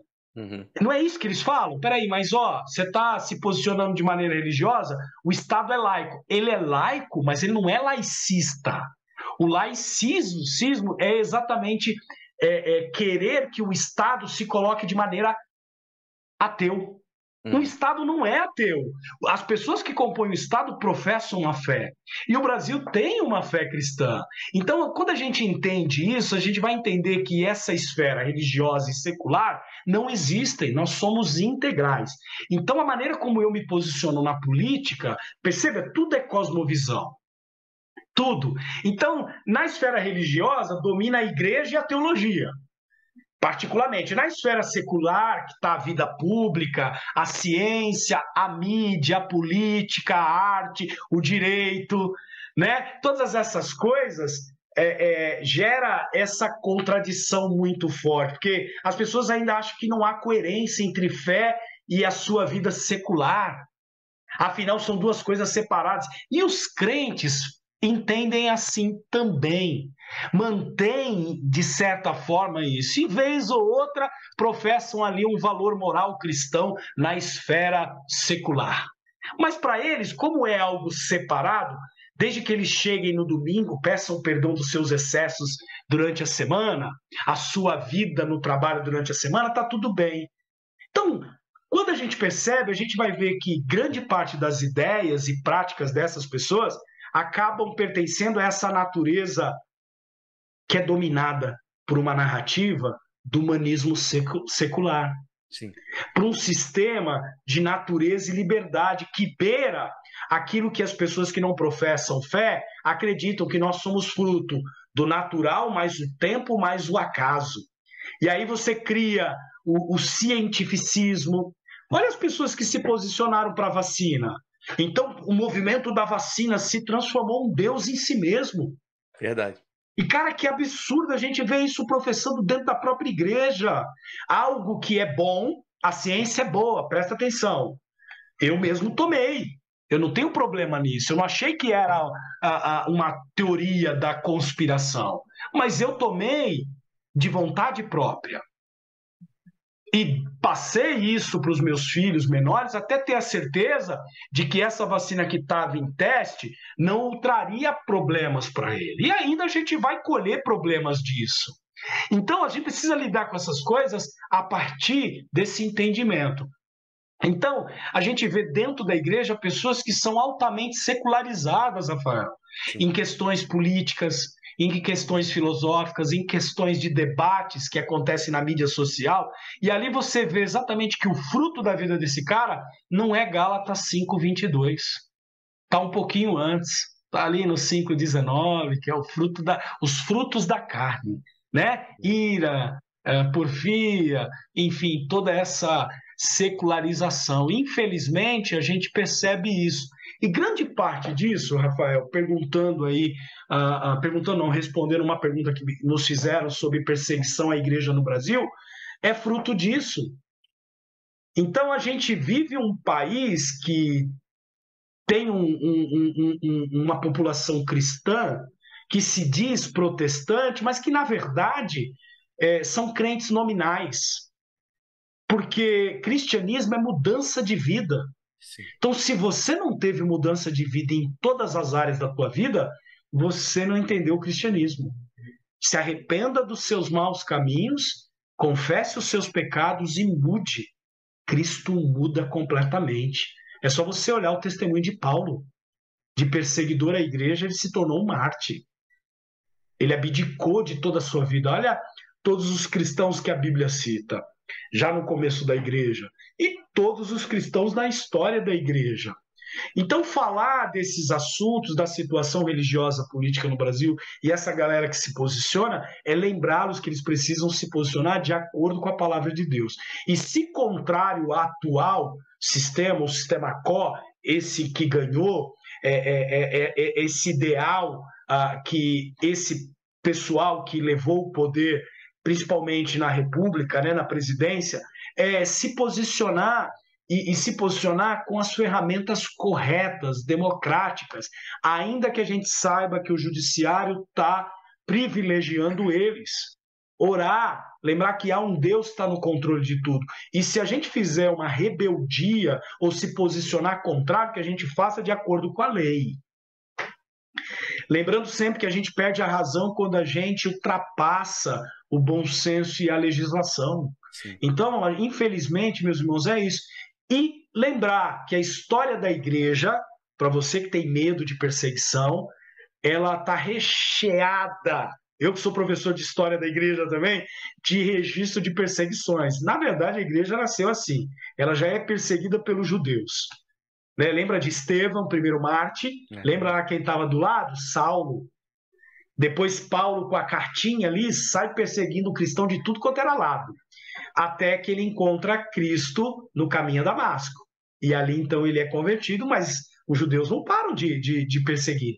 Aí, aquilo que era perseguição judaica acaba sendo incorporado dentro do Império Romano. Sim. Num primeiro movimento mais local, depois vira algo institucional como o próprio Nero faz, acusando os cristãos de serem os causadores do incêndio. E ali a gente tem o primeiro a, a, a martírio em massa, né? De algo assim assustador. Então, a, a prisão, morte em regimes totalitários, a história da igreja está recheada de cristãos que se recusaram a negar a sua fé e deixarem de se reunir uh, uh, e, e, aqueles que ousaram pregar publicamente a palavra de Deus. Afinal de contas, antes é, é, interessa agradar a Deus do que os homens. Mas dentro dessa premissa da fé, Sim. prestem atenção, dentro da premissa da fé. Então, o preço que a gente tem que pagar por seguir Cristo é bíblico. gente, nós fomos avisados pelo Senhor Jesus de que a gente seria odiado, de que a gente seria perseguido pelo mundo, de que a gente faria contra a cultura. Leia Mateus capítulo 24 lá, a Marcos também no capítulo 13 falando um pouco disso. Então não resta dúvida quanto a esse aspecto. Então, os, o nosso mestre, lá em Evangelho de João, também nos alertou quanto ao ódio do mundo para com ele e nós, como seus seguidores, para conosco. Bom, fomos fugir. avisados. O mestre avisou. Agora, a gente vive um movimento na história do mundo atual e dentro de todo o contexto da história de alguns países, de algumas regiões, em que os cristãos têm alívio. E durante algum tempo aqui no Brasil, e não foi sempre assim. Há, há 200 anos atrás, 100 anos atrás, protestante no Brasil, e dependendo da região onde ele estava, aqui em Minas Gerais, no interior, no Nordeste, interior de São Paulo, que eram é, é, nitidamente cristãos católicos ferrenhos, os cristãos eram perseguidos, botavam fogo na casa, expulsavam da cidade. Chegou o momento de protestante no Brasil não poder ser enterrado nos cemitérios, porque eram cemitérios católicos. E aí você tinha que achar um lugar ali para enterrar o cristão. Então a gente é, vive esse alívio ah, no Brasil, ou vivemos durante muito tempo em outros países. Uh, esses países democráticos, que eu estou colocando entre aspas para que você entenda, né, que a gente aqui não vive uma democracia ou a democracia é torta, é, essa liberdade de religião é garantida, é, liberdade de expressão, já há séculos. E a gente então tem que ser grato a Deus. Por enquanto a gente ainda consegue pregar. Mas a gente está chegando em um momento em que a gente vai vivenciar no nosso país, e a gente já está vendo isso, a, a, a, em forma de, de perseguição dentro da mídia. O que a gente tem que fazer é entender parte dessa perseguição.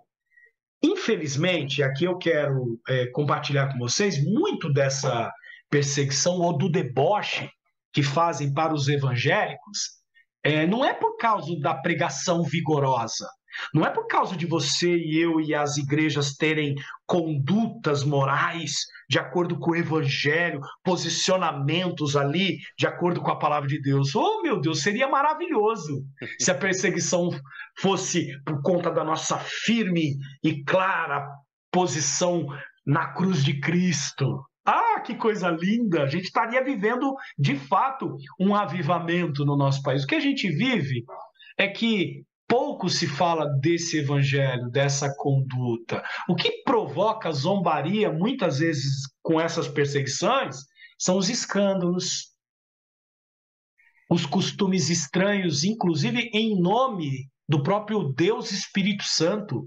A gente atribui à Trindade isso.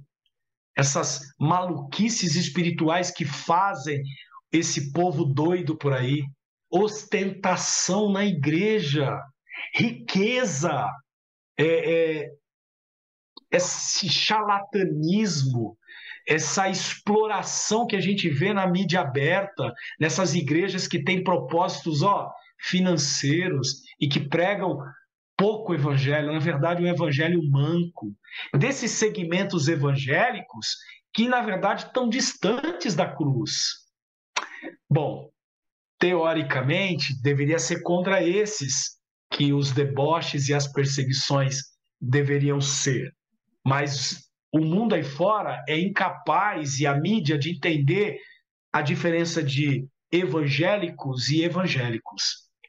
Então, a gente olha pela própria política, né, Rafael? A bancada evangélica. Você olha aqueles camaradas ali, eles não os representam o que é o evangelho há muito tempo. Eles representam interesses próprios, negociações escusas, trabalham em prol dos seus partidos, apoiando posicionamentos contrariamente a princípios bíblicos, porque eles visam o interesse próprio.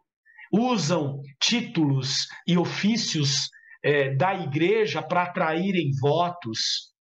Bom, é, é, infelizmente é por conta disso. Então, a mídia não sabe fazer essa justa distinção é, entre esse povo que macula, que é uma grande maioria, e aqueles que são verdadeiramente cristãos, que levam uma vida de exemplo e se dedicam nessa hospitalidade, nesse senhorio. Né, do nosso Senhor Jesus Cristo para o mundo. Então acaba sobrando para todo mundo. Então cuidado. A gente precisa lembrar um pouco disso também. Agora, é claro que a gente está vivenciando aí um abuso de, de, de poder entre as três esferas e direitos que nós temos garantidos na Constituição, que é a liberdade religiosa. E aí eu te é, é, quero incentivar a seguir esses canais, como a Anajuri, tem grupos de cristãos a, a, que fazem parte de política, que são cristãos verdadeiros e honestos, que querem ali, através dos seus membros, representarem é, é, esse percentual de cristãos verdadeiros. E aí procure saber a, grupos idôneos. Eu citei aqui, no caso, a Anajuri, porque tem a ver com essa questão de juristas, tá? Que sempre se posicionam ali, principalmente nesse movimento que a gente teve na pandemia, de prefeito querer cercear o nosso direito ao culto, de querer proibir que a gente ali uh, se reunisse e, em vez de deixar para a esfera privada, particular da escolha do, da, da própria igreja, de como faria com os cuidados pertinentes ali, não. Quiseram impor, contrariando a própria Constituição, ou esse movimento todo que a gente vê de proibição de valores cristãos dentro uh, da, da, esfera da sociedade, reduzindo a, a, prática religiosa à esfera privada. Não, meus irmãos. É, aí a gente não pode se deixar de, de lutar por esses direitos. E aí, seguindo esses grupos, se posicionando de maneira correta, a gente pode fazer a diferença e lutar aí por um país melhor. Bom, pensando um pouco nesses assuntos, a gente tem isso. Claro que a gente poderia falar aqui de hospitalidade, que também perguntaram, né, Rafa? Mas uhum. eu não sei se você quer fazer a conexão ou se a gente caminha para algo dentro não, desse assunto. Se quiser entrar nessa questão da hospitalidade.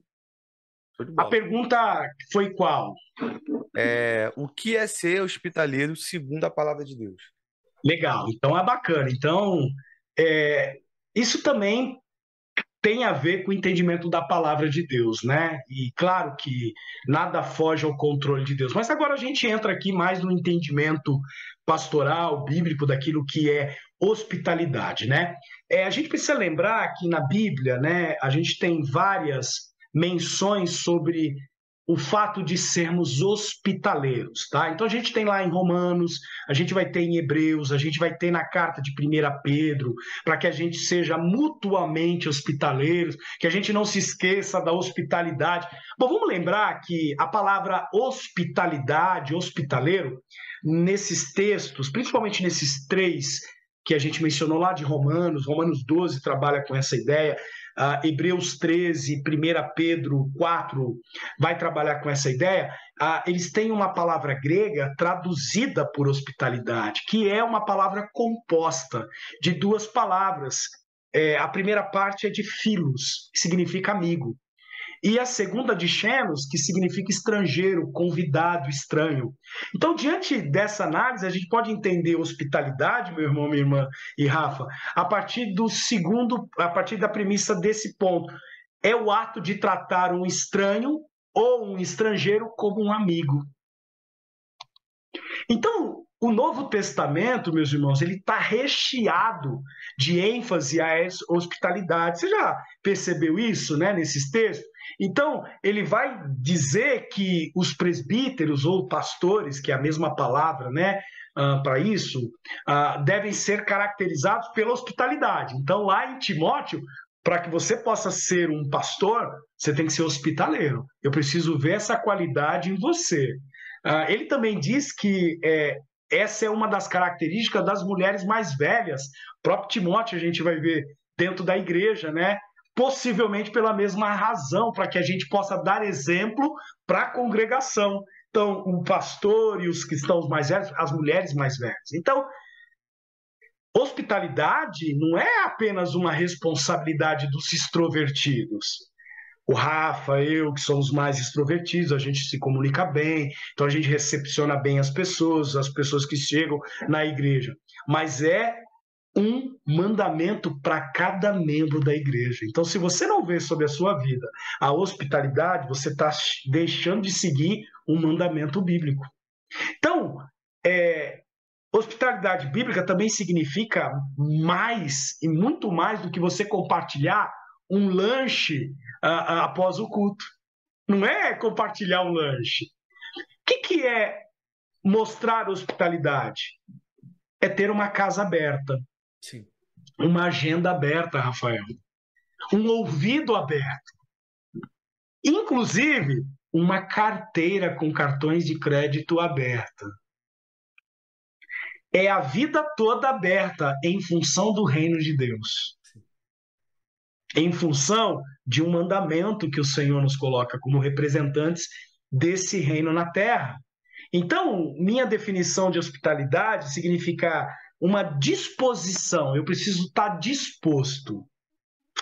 É, tem a ver com esse altruísmo né, que a gente escuta muito hoje, mas um altruísmo orientado por Cristo, orientado pelos mandamentos do Senhor, que significa sacrificar, inclusive, os próprios bens e tantas outras coisas em função do bem dos outros.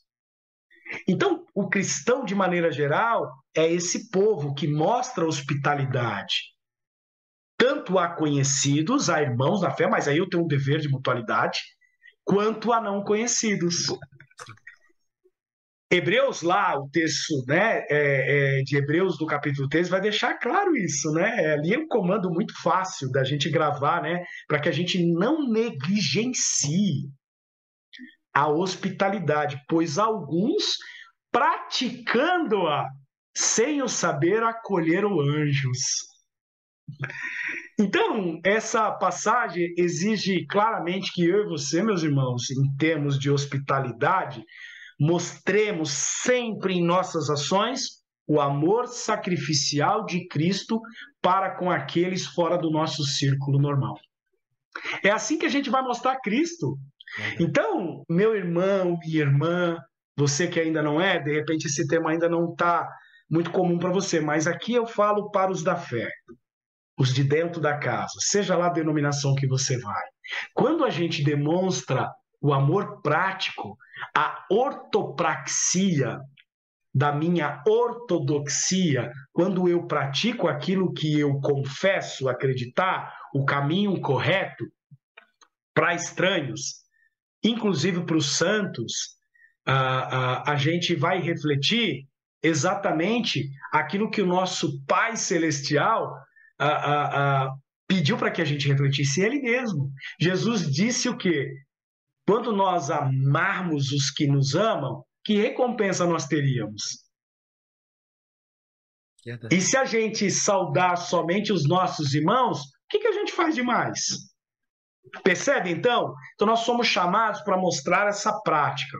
Há um documento na história, eu esqueci, é Carta Diogneto. Diogneto era um, um camarada, já ali uh, uh, uh, durante, eu não me lembro se era o século IV ou V, que ele vai fazer uma carta relatando a impressão dele para alguém dos cristãos.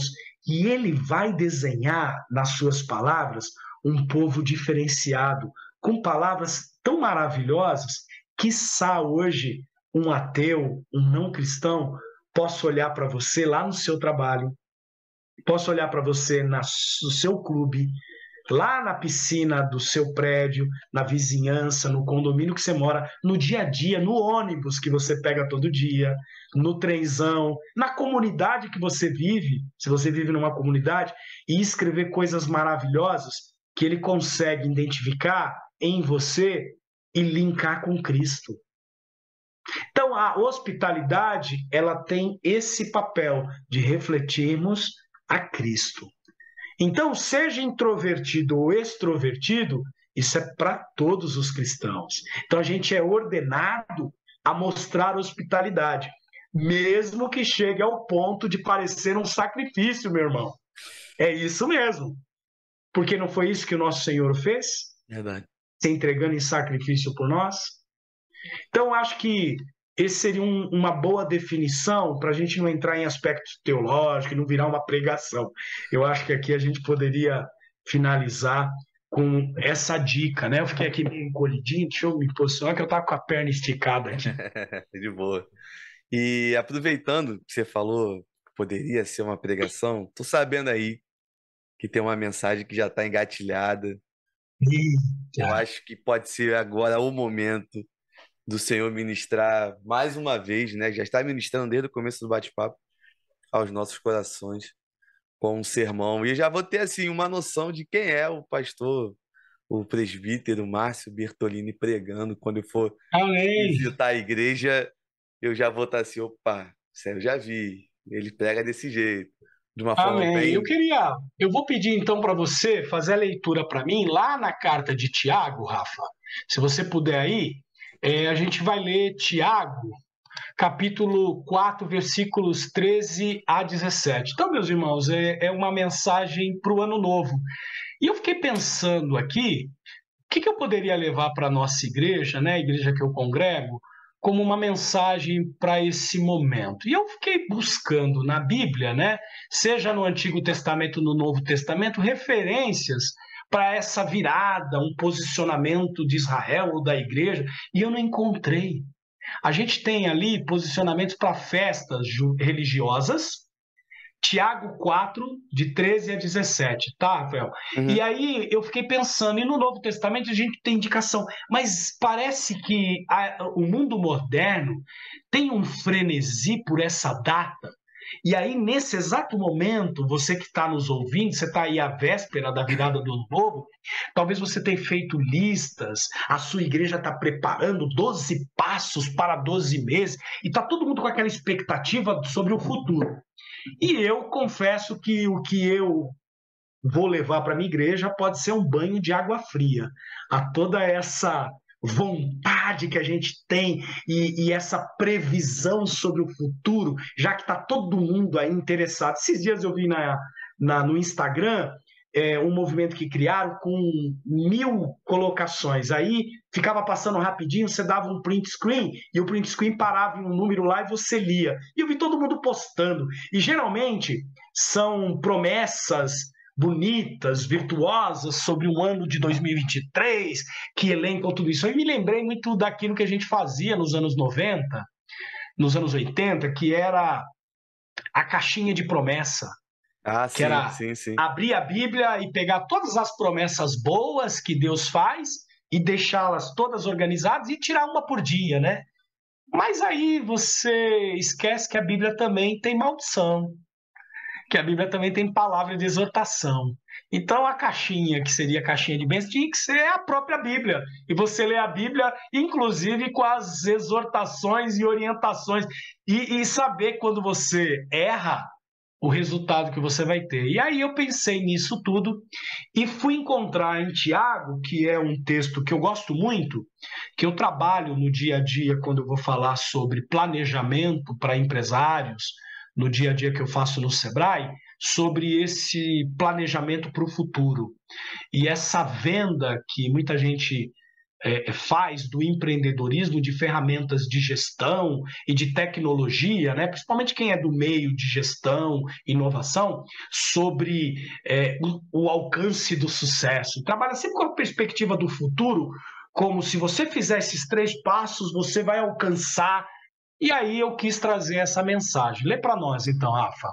Em Tiago, capítulo 4, verso 13, diz o seguinte: Ouçam agora vocês que dizem: Hoje ou amanhã iremos para esta ou aquela cidade, passaremos um ano ali, faremos negócios e ganharemos dinheiro.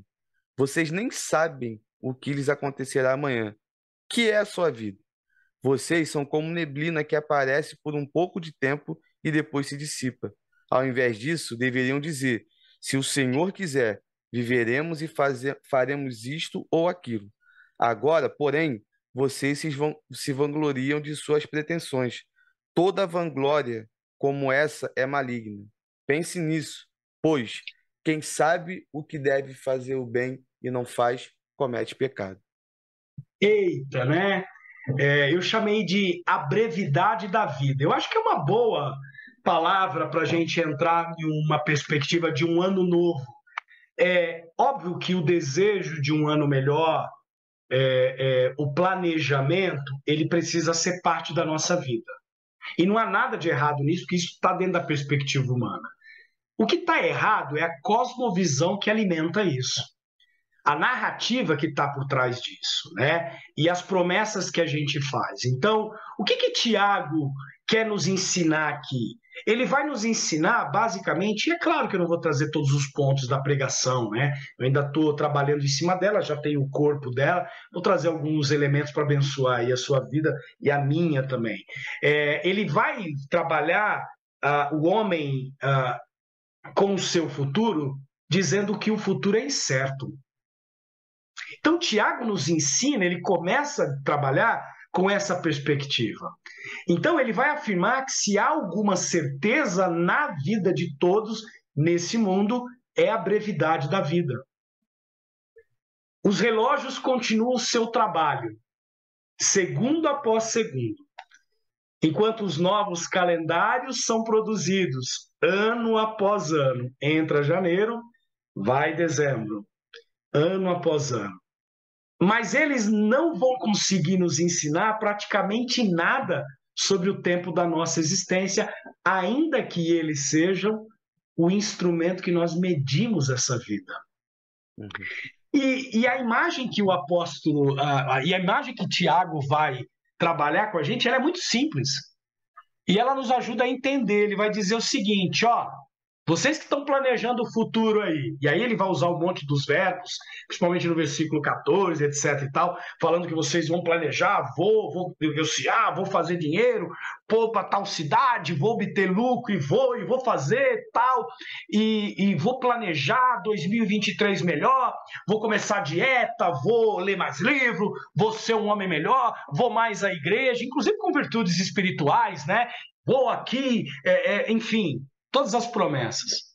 Ele diz o seguinte: vocês não passam de neblina, que aparece por um instante e logo se dissipa. Na nova Almeida atualizada, ele usa essa expressão, mas dependendo da, da sua versão, ele também vai usar névoa, a, o vapor. E aí me, me veio bem a imagem, eu até postei no, no meu Instagram aquela névoa de quando uhum. você olha um lago, um rio, bem de manhãzinha, 5, 6 da manhã, o sol está começando a raiar, aí você vê aquela nuvezinha. Quando o sol se firma, meia horinha depois, some tudo. Ou você está com uma chaleira no fogo, fazendo, uh, esquentando a água para o café, aí começa a subir no ponto de ebulição, alcança lá quase os 100 graus, e some no ar. Ele vai comparar a vida a isso. Então a imagem é clara, né? Chaleira de água no fogo uh, uh, e o vapor, rapidamente ele desaparece. Assim como ele aparece, ele desaparece. Então a perspectiva da vida humana é assim. Então, o primeiro ponto que a gente tira daí, para uma boa reflexão para 2023, é que você comece entendendo que nós temos uma certeza sobre o futuro, de que somos como o vapor da água e a neblina, que logo passa. Então, o vapor da chaleira, ou a névoa, que eu estou usando aqui como figura, que sobe desse lago, é, vai nos mostrar exatamente um ponto de questionamento. O que é a nossa vida à luz da eternidade? O que é o 2023 ou os 50 anos que eu vivo à luz da eternidade? Então, a título de comparação, uh, pensando aqui na minha barba branca, né, que sou já grisalhão cinquentão, uh, que já sou um velho, posso estar me sentado ao lado de um jovem na igreja, aí a gente tem aquela ideia de que vivemos mais e que a vida é um pouco mais, um pouco dessa eternidade que temos e a brevidade da vida dos outros. É, ambos somos como um vapor. A qualquer momento, nesse exato segundo, podemos nos dissipar, desaparecer. Seja por uma doença terminal, por um infarto fulminante, por um acidente, e Jó já nos falou sobre isso, né? Jó, lá no capítulo 7, no versículo 6, ele vai dizer que os dias dele são mais velozes do que a lançadeira do tecelão, que era a referência mais rápida que ele tinha, e se findam sem esperança. Ele continua dizendo que, lembra-te de que minha vida, no versículo 7 do capítulo 7, é um sopro, e os meus olhos tornarão a ver o bem, pensando aqui numa perspectiva de encontrar Deus. E até do 8 ao 10 ele vai dizer: Os olhos dos que agora me veem não me verão mais. Os teus olhos me procurarão, mas já não serei. Tal como a nuvem se desfaz e passa, aquele que desce à sepultura jamais tornará a subir. Nunca mais tornará a sua casa, nem o lugar onde habita, o conhecerá jamais. Olha que interessante. Eu acredito que Tiago foi influenciado por esse texto do Antigo Testamento. Então, um após o outro, há milhares de anos aí da existência da humanidade, homens e mulheres têm vivido por tão pouco tempo que se a gente somasse todas as idades, a começar lá de Adão, a soma total dos dias não é nem um segundo de comparação com a duração infinita da eternidade. É. Deu para entender, meu irmão, que nós somos exatamente como o vapor e a névoa? Então a gente precisa lembrar desse conselho de Tiago para começar um 2023 com os pés no chão da nossa realidade. Bom, um segundo ponto que a gente poderia tirar dessa história toda de Tiago é que contar com o futuro é tolice. Porque a ignorância do futuro é uma questão de fato. O fato de um homem frágil e, e débil uh, uh, ordenar com tanto orgulho que a própria vida, Rafael, é, é, e se esquecer de Deus, vai parecer para Tiago tão absurdo que ele dificilmente vai considerar valer a pena discutir o ponto. Ele começa com a expressão: escutem agora, vocês que dizem. Iremos fazer negócio, compraremos, vendemos. Então, ó, escutem aí, ó, prestem atenção. Aqui comigo, ó. ele trata dessa maneira porque para ele é um absurdo. Então, para ele, essa loucura, e ele vai observar essas pessoas dizendo essas coisas como se contando com o futuro. E no fundo, Tiago sabia que esses homens pensavam que tudo estava de acordo no seu próprio controle. Usando uma expressão da moda, na sua análise preditiva. A inteligência artificial está me mostrando que se eu fizer isso, isso, isso, eu vou chegar lá em junho assim.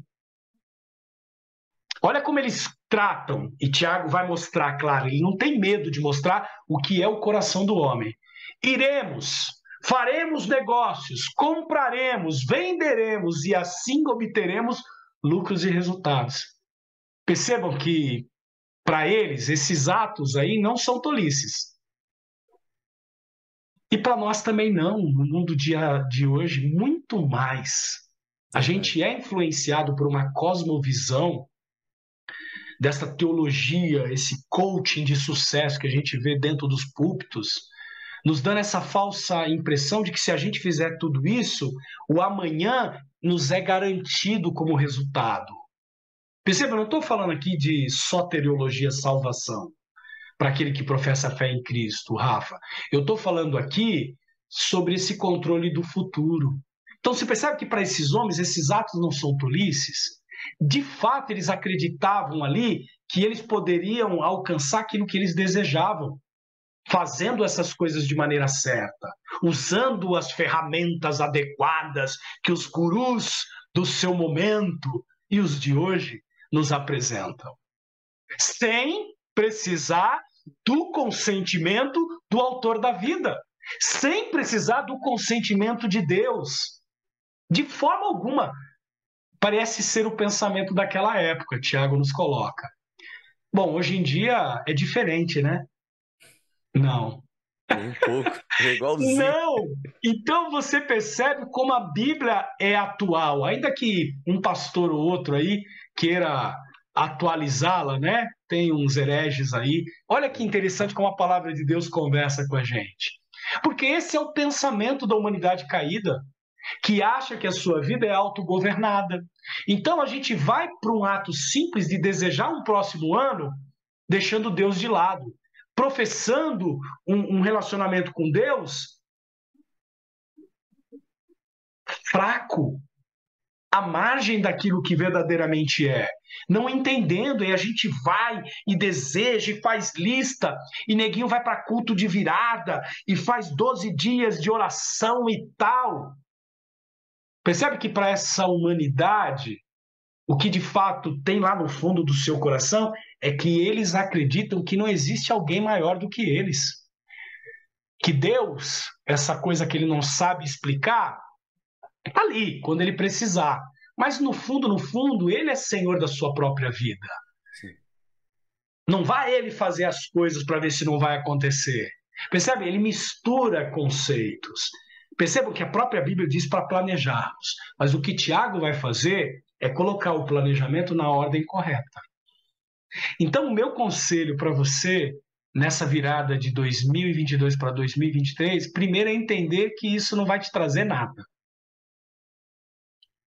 Você, assim como os irmãos de dois mil anos atrás que Tiago escreveu para eles, vivemos essa mesma perspectiva de que a gente pode autogovernar a vida. E como esses homens percebam que os primeiros e últimos pensamentos deles, vamos comprar, depois levaremos nossas mercadorias para outro mercado, a uma pequena distância, venderemos com lucro e assim obteremos lucro. Eles usam desejos sobre coisas terrenas. A sua única ideia parecia ser que eles poderiam ali obter o suficiente fazendo se sentir que eram ricos e tendo lucro através dos bens. Contentamento e completude. Essa busca nossa, e mesmo os cristãos hoje, achando que o tua completude está num casamento, você que é solteiro. Segura essa, Rafa. Aqui não é pregação da igreja, eu posso direcionar. Ou achando que você que está em busca de um trabalho que vai estar tá ali, ou num aumento, ou num posicionamento melhor, ou numa viagem, ou em uma caminhada espiritual na igreja para que você assuma algo. A gente ainda continua com o pensamento nas coisas terrenas como esses homens. Então, a, a maior ambição das mentes deles eram coisas terrenas. E as nossas, hein? Será que também não são? Os desejos para 2023? Quais são? Bom, a gente parece viver essa mesma cosmovisão. Então, tudo o que esses homens antigos falavam uh, era sobre fazer um feito inteiramente nas próprias forças. Eles diziam: Nós iremos, nós passaremos, nós faremos. Percebam que nos corações, mesmo conhecendo a Deus, porque Tiago está direcionando a carta para homens que conheciam a Deus, eles não pensaram em pedir a bênção divina em nenhum momento e nem suplicar a ajuda do Altíssimo, meus irmãos, porque eles não reconheciam o senhorio de Deus em todas as coisas. Infelizmente, essa é uma verdade na sua e na minha vida. Porque a gente vai perceber nos nossos planos, nas nossas ações, nas nossas últimas decisões, nos nossos pensamentos, inclusive para 2023, sem buscar o conselho do Altíssimo. Que a gente acha que isso é coisa pequena, mundana. Deus está preocupado com as coisas espirituais. E a gente continua no dualismo que a gente já falou nessa entrevista aqui atrás. Uhum. A gente esquece que a própria Bíblia nos diz que nós somos como vapor d'água, certo? Ou como a névoa. E a gente vai se esquecer daquilo que o salmista nos lembra no Salmo 91 do laço do passarinheiro que está ali à espreita, da peste perniciosa só nos aguardando, da flecha que voa de dia, para usar a linguagem do salmo, tá? E da peste que anda na escuridão, dependendo aí da tua versão do Salmo 91. Até que de repente a gente é esmagado por essas coisas. Aí a gente lembra da grandeza de Deus. Então é evidente que para aqueles homens e para nós, tudo parecia certo.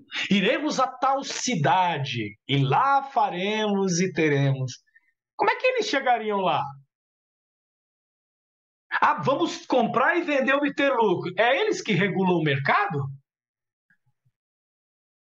Será que não poderia haver ali uma queda de preços? Não, né? Eles viam o futuro como uma certeza absoluta e viam a si mesmos como pessoas que certamente venceriam.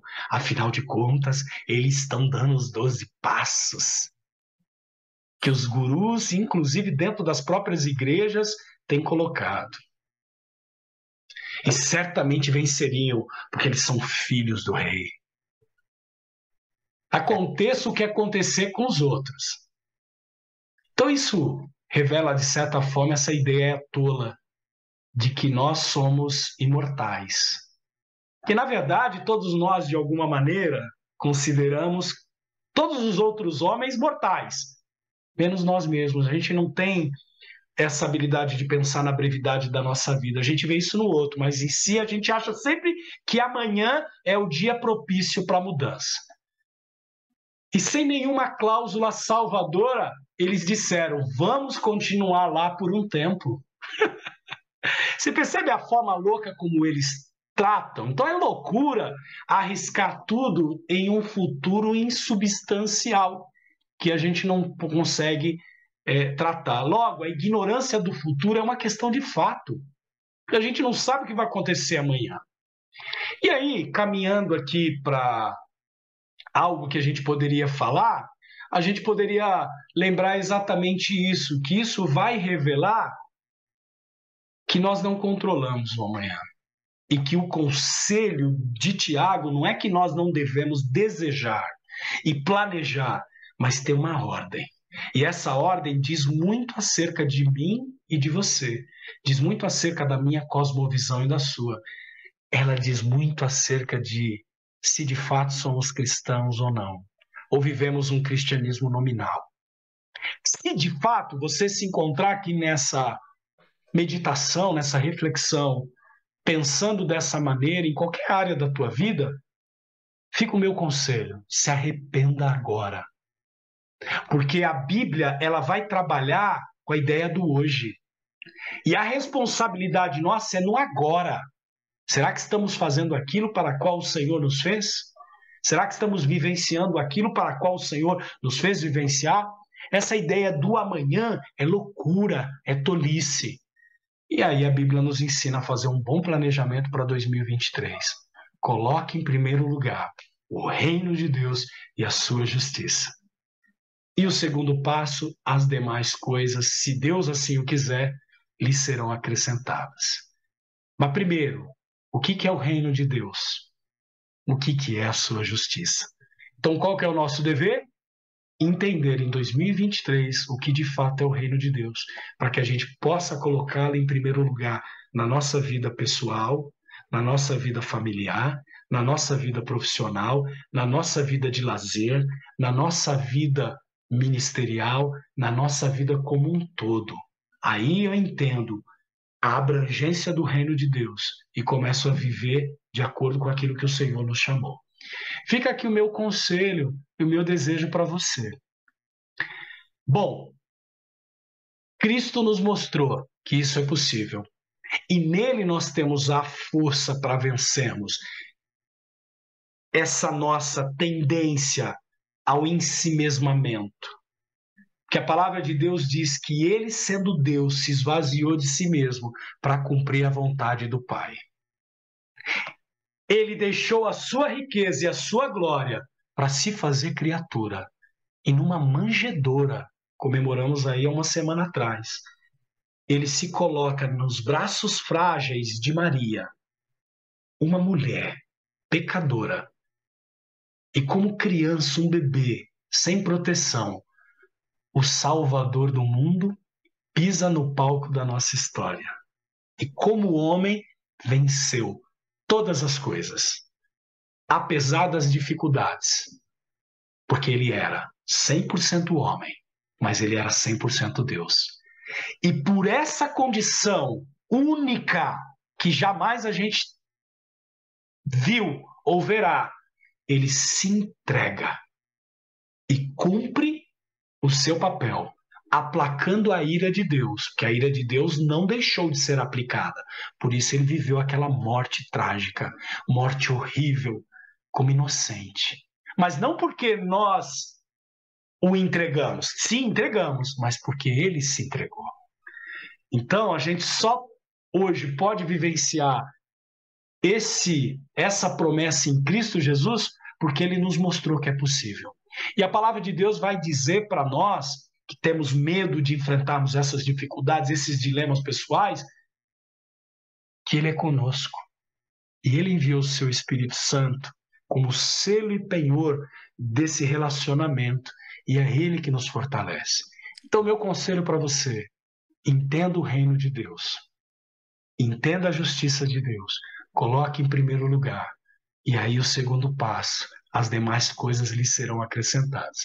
Fazendo isso, a gente vai seguir o conselho de Tiago entender que, para uma perspectiva de futuro, o que importa é entendermos quem somos e o Deus a qual nós servimos.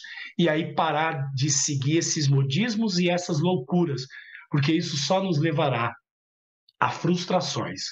Que a gente vai perceber que nós não vamos conseguir realizar as coisas pelas nossas próprias forças. Aí é mais uma dieta frustrada, é mais um, um, um ano que você achou que ia se dedicar, porque dura tudo até março, né? Aí depois de março você chuta o balde e vive o ano inteiro.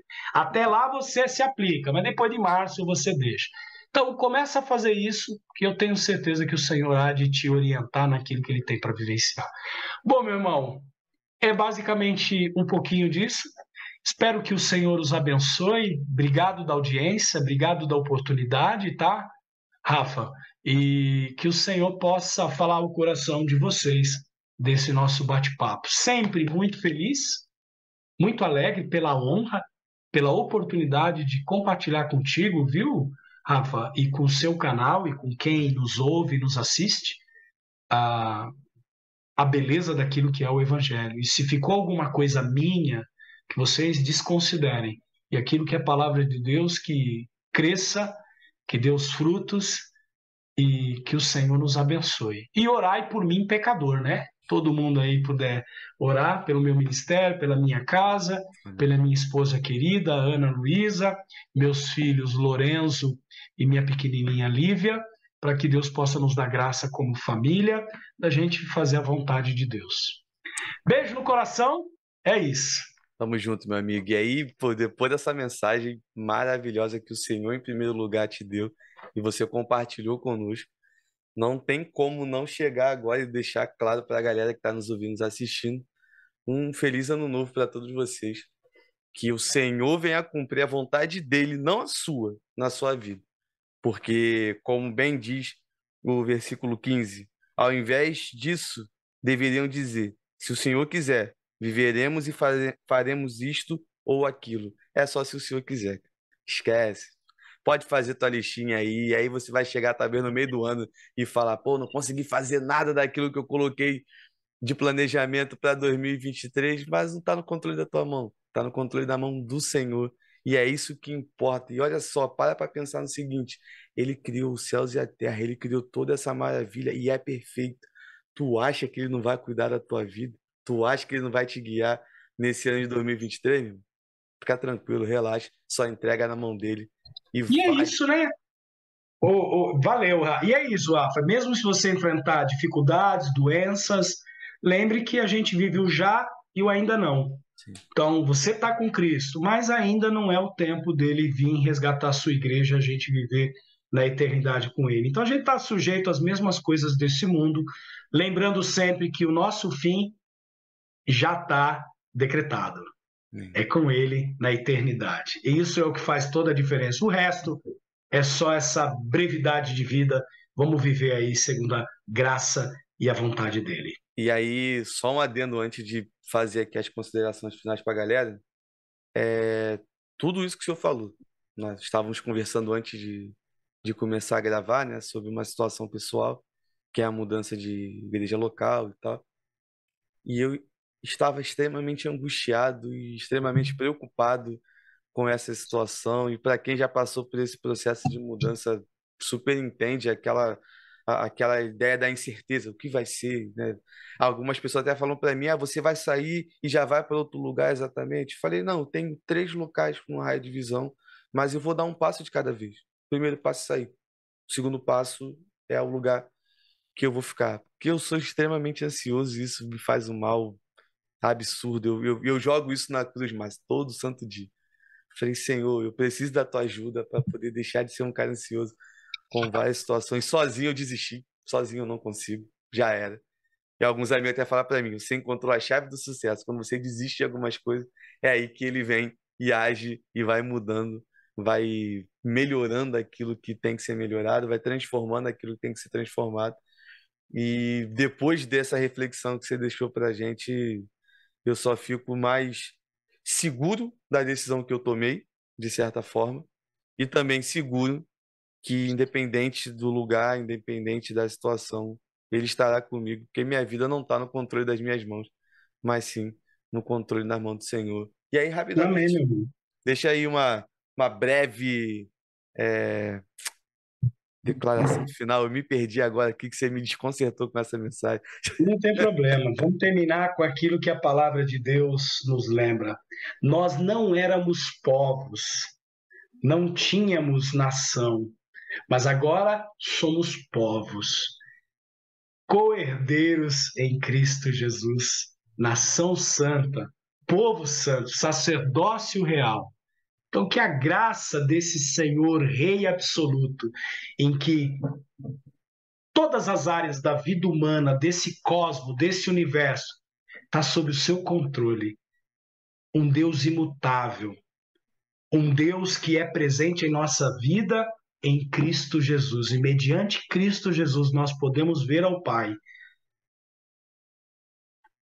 Seja sobre a sua vida que a bênção dele, que o amor dele preencha o vazio existencial que a gente vive dessa natureza caída. As consolações que o Deus Espírito Santo diariamente nos lembra. E aí, para lembrar, eu preciso ler e conhecer a palavra de Deus. E por isso ele é o penhor da nossa salvação. Seja com cada um de vocês, meus irmãos, em qualquer lugar que vocês estejam aí nessa terra do nosso Deus. E se você está passando por uma dificuldade, o meu desejo é que, em meio à dificuldade, o Senhor possa lhe mostrar uma oportunidade para você aprender, para você poder fazer diferença enquanto há vida. Lembrando sempre que a nossa vida é como um vapor. Por isso, o que importa é o hoje. E se o hoje está sendo lhe concedido dobra o teu joelho, se arrependa dos teus maus caminhos, entrega a tua vida verdadeiramente nas mãos daquele que pode mudar, para que você entre em 2023 diferente. Então, 2023 que você tanto deseja, começa hoje, começa agora, porque a gente não sabe o amanhã. Então, se eu não sei o amanhã, eu vivo aquilo que eu tenho hoje. Então, re, é, é, faça o reatamento dos seus relacionamentos com seus pais, com as pessoas que você ama. Se você está vivenciando uma separação, um divórcio, em si mesmado por conta das coisas, quem sabe nesse é um momento para você repensar, para você colocar a tua vida, voltar à tua casa, voltar àquela vida, a gente brinca o primeiro amor, né, como se houvesse um segundo, mas fazer de fato essa mudança. Se você se deixou levar por ideologias e quis encaixar Deus, Jesus dentro da tua ideologia e viu que não é possível, isso tem te trazido frustração, brigas, se arrependa. Faça a leitura correta da palavra de Deus e que a cosmovisão cristã seja sobre a sua vida. Exatamente para que você possa, a partir de agora mudar.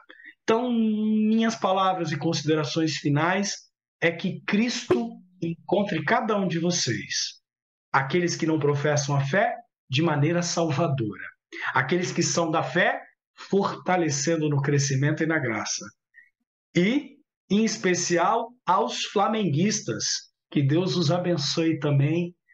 E, claro, lembrando que o meu desejo, aí é um desejo ainda que para o futuro, porque eu não conheço, é que vocês continuem seguindo o líder.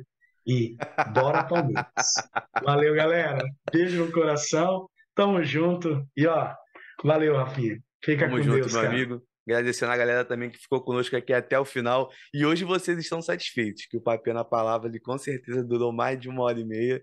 E você tá aí ó, alegre demais, porque não foi igual alguns que reclamaram mas, do anterior. Mas tem a segunda parte. Você junta os dois, dá mais de três horas aí para alegria de vocês. E aquele recado básico de todo final de Papel na Palavra, que eu sempre vou dar e sempre darei em todo bate-papo. Vamos continuar pregando o evangelho a tempo fora de tempo. Fiquem na paz, tamo junto e vamos com tudo.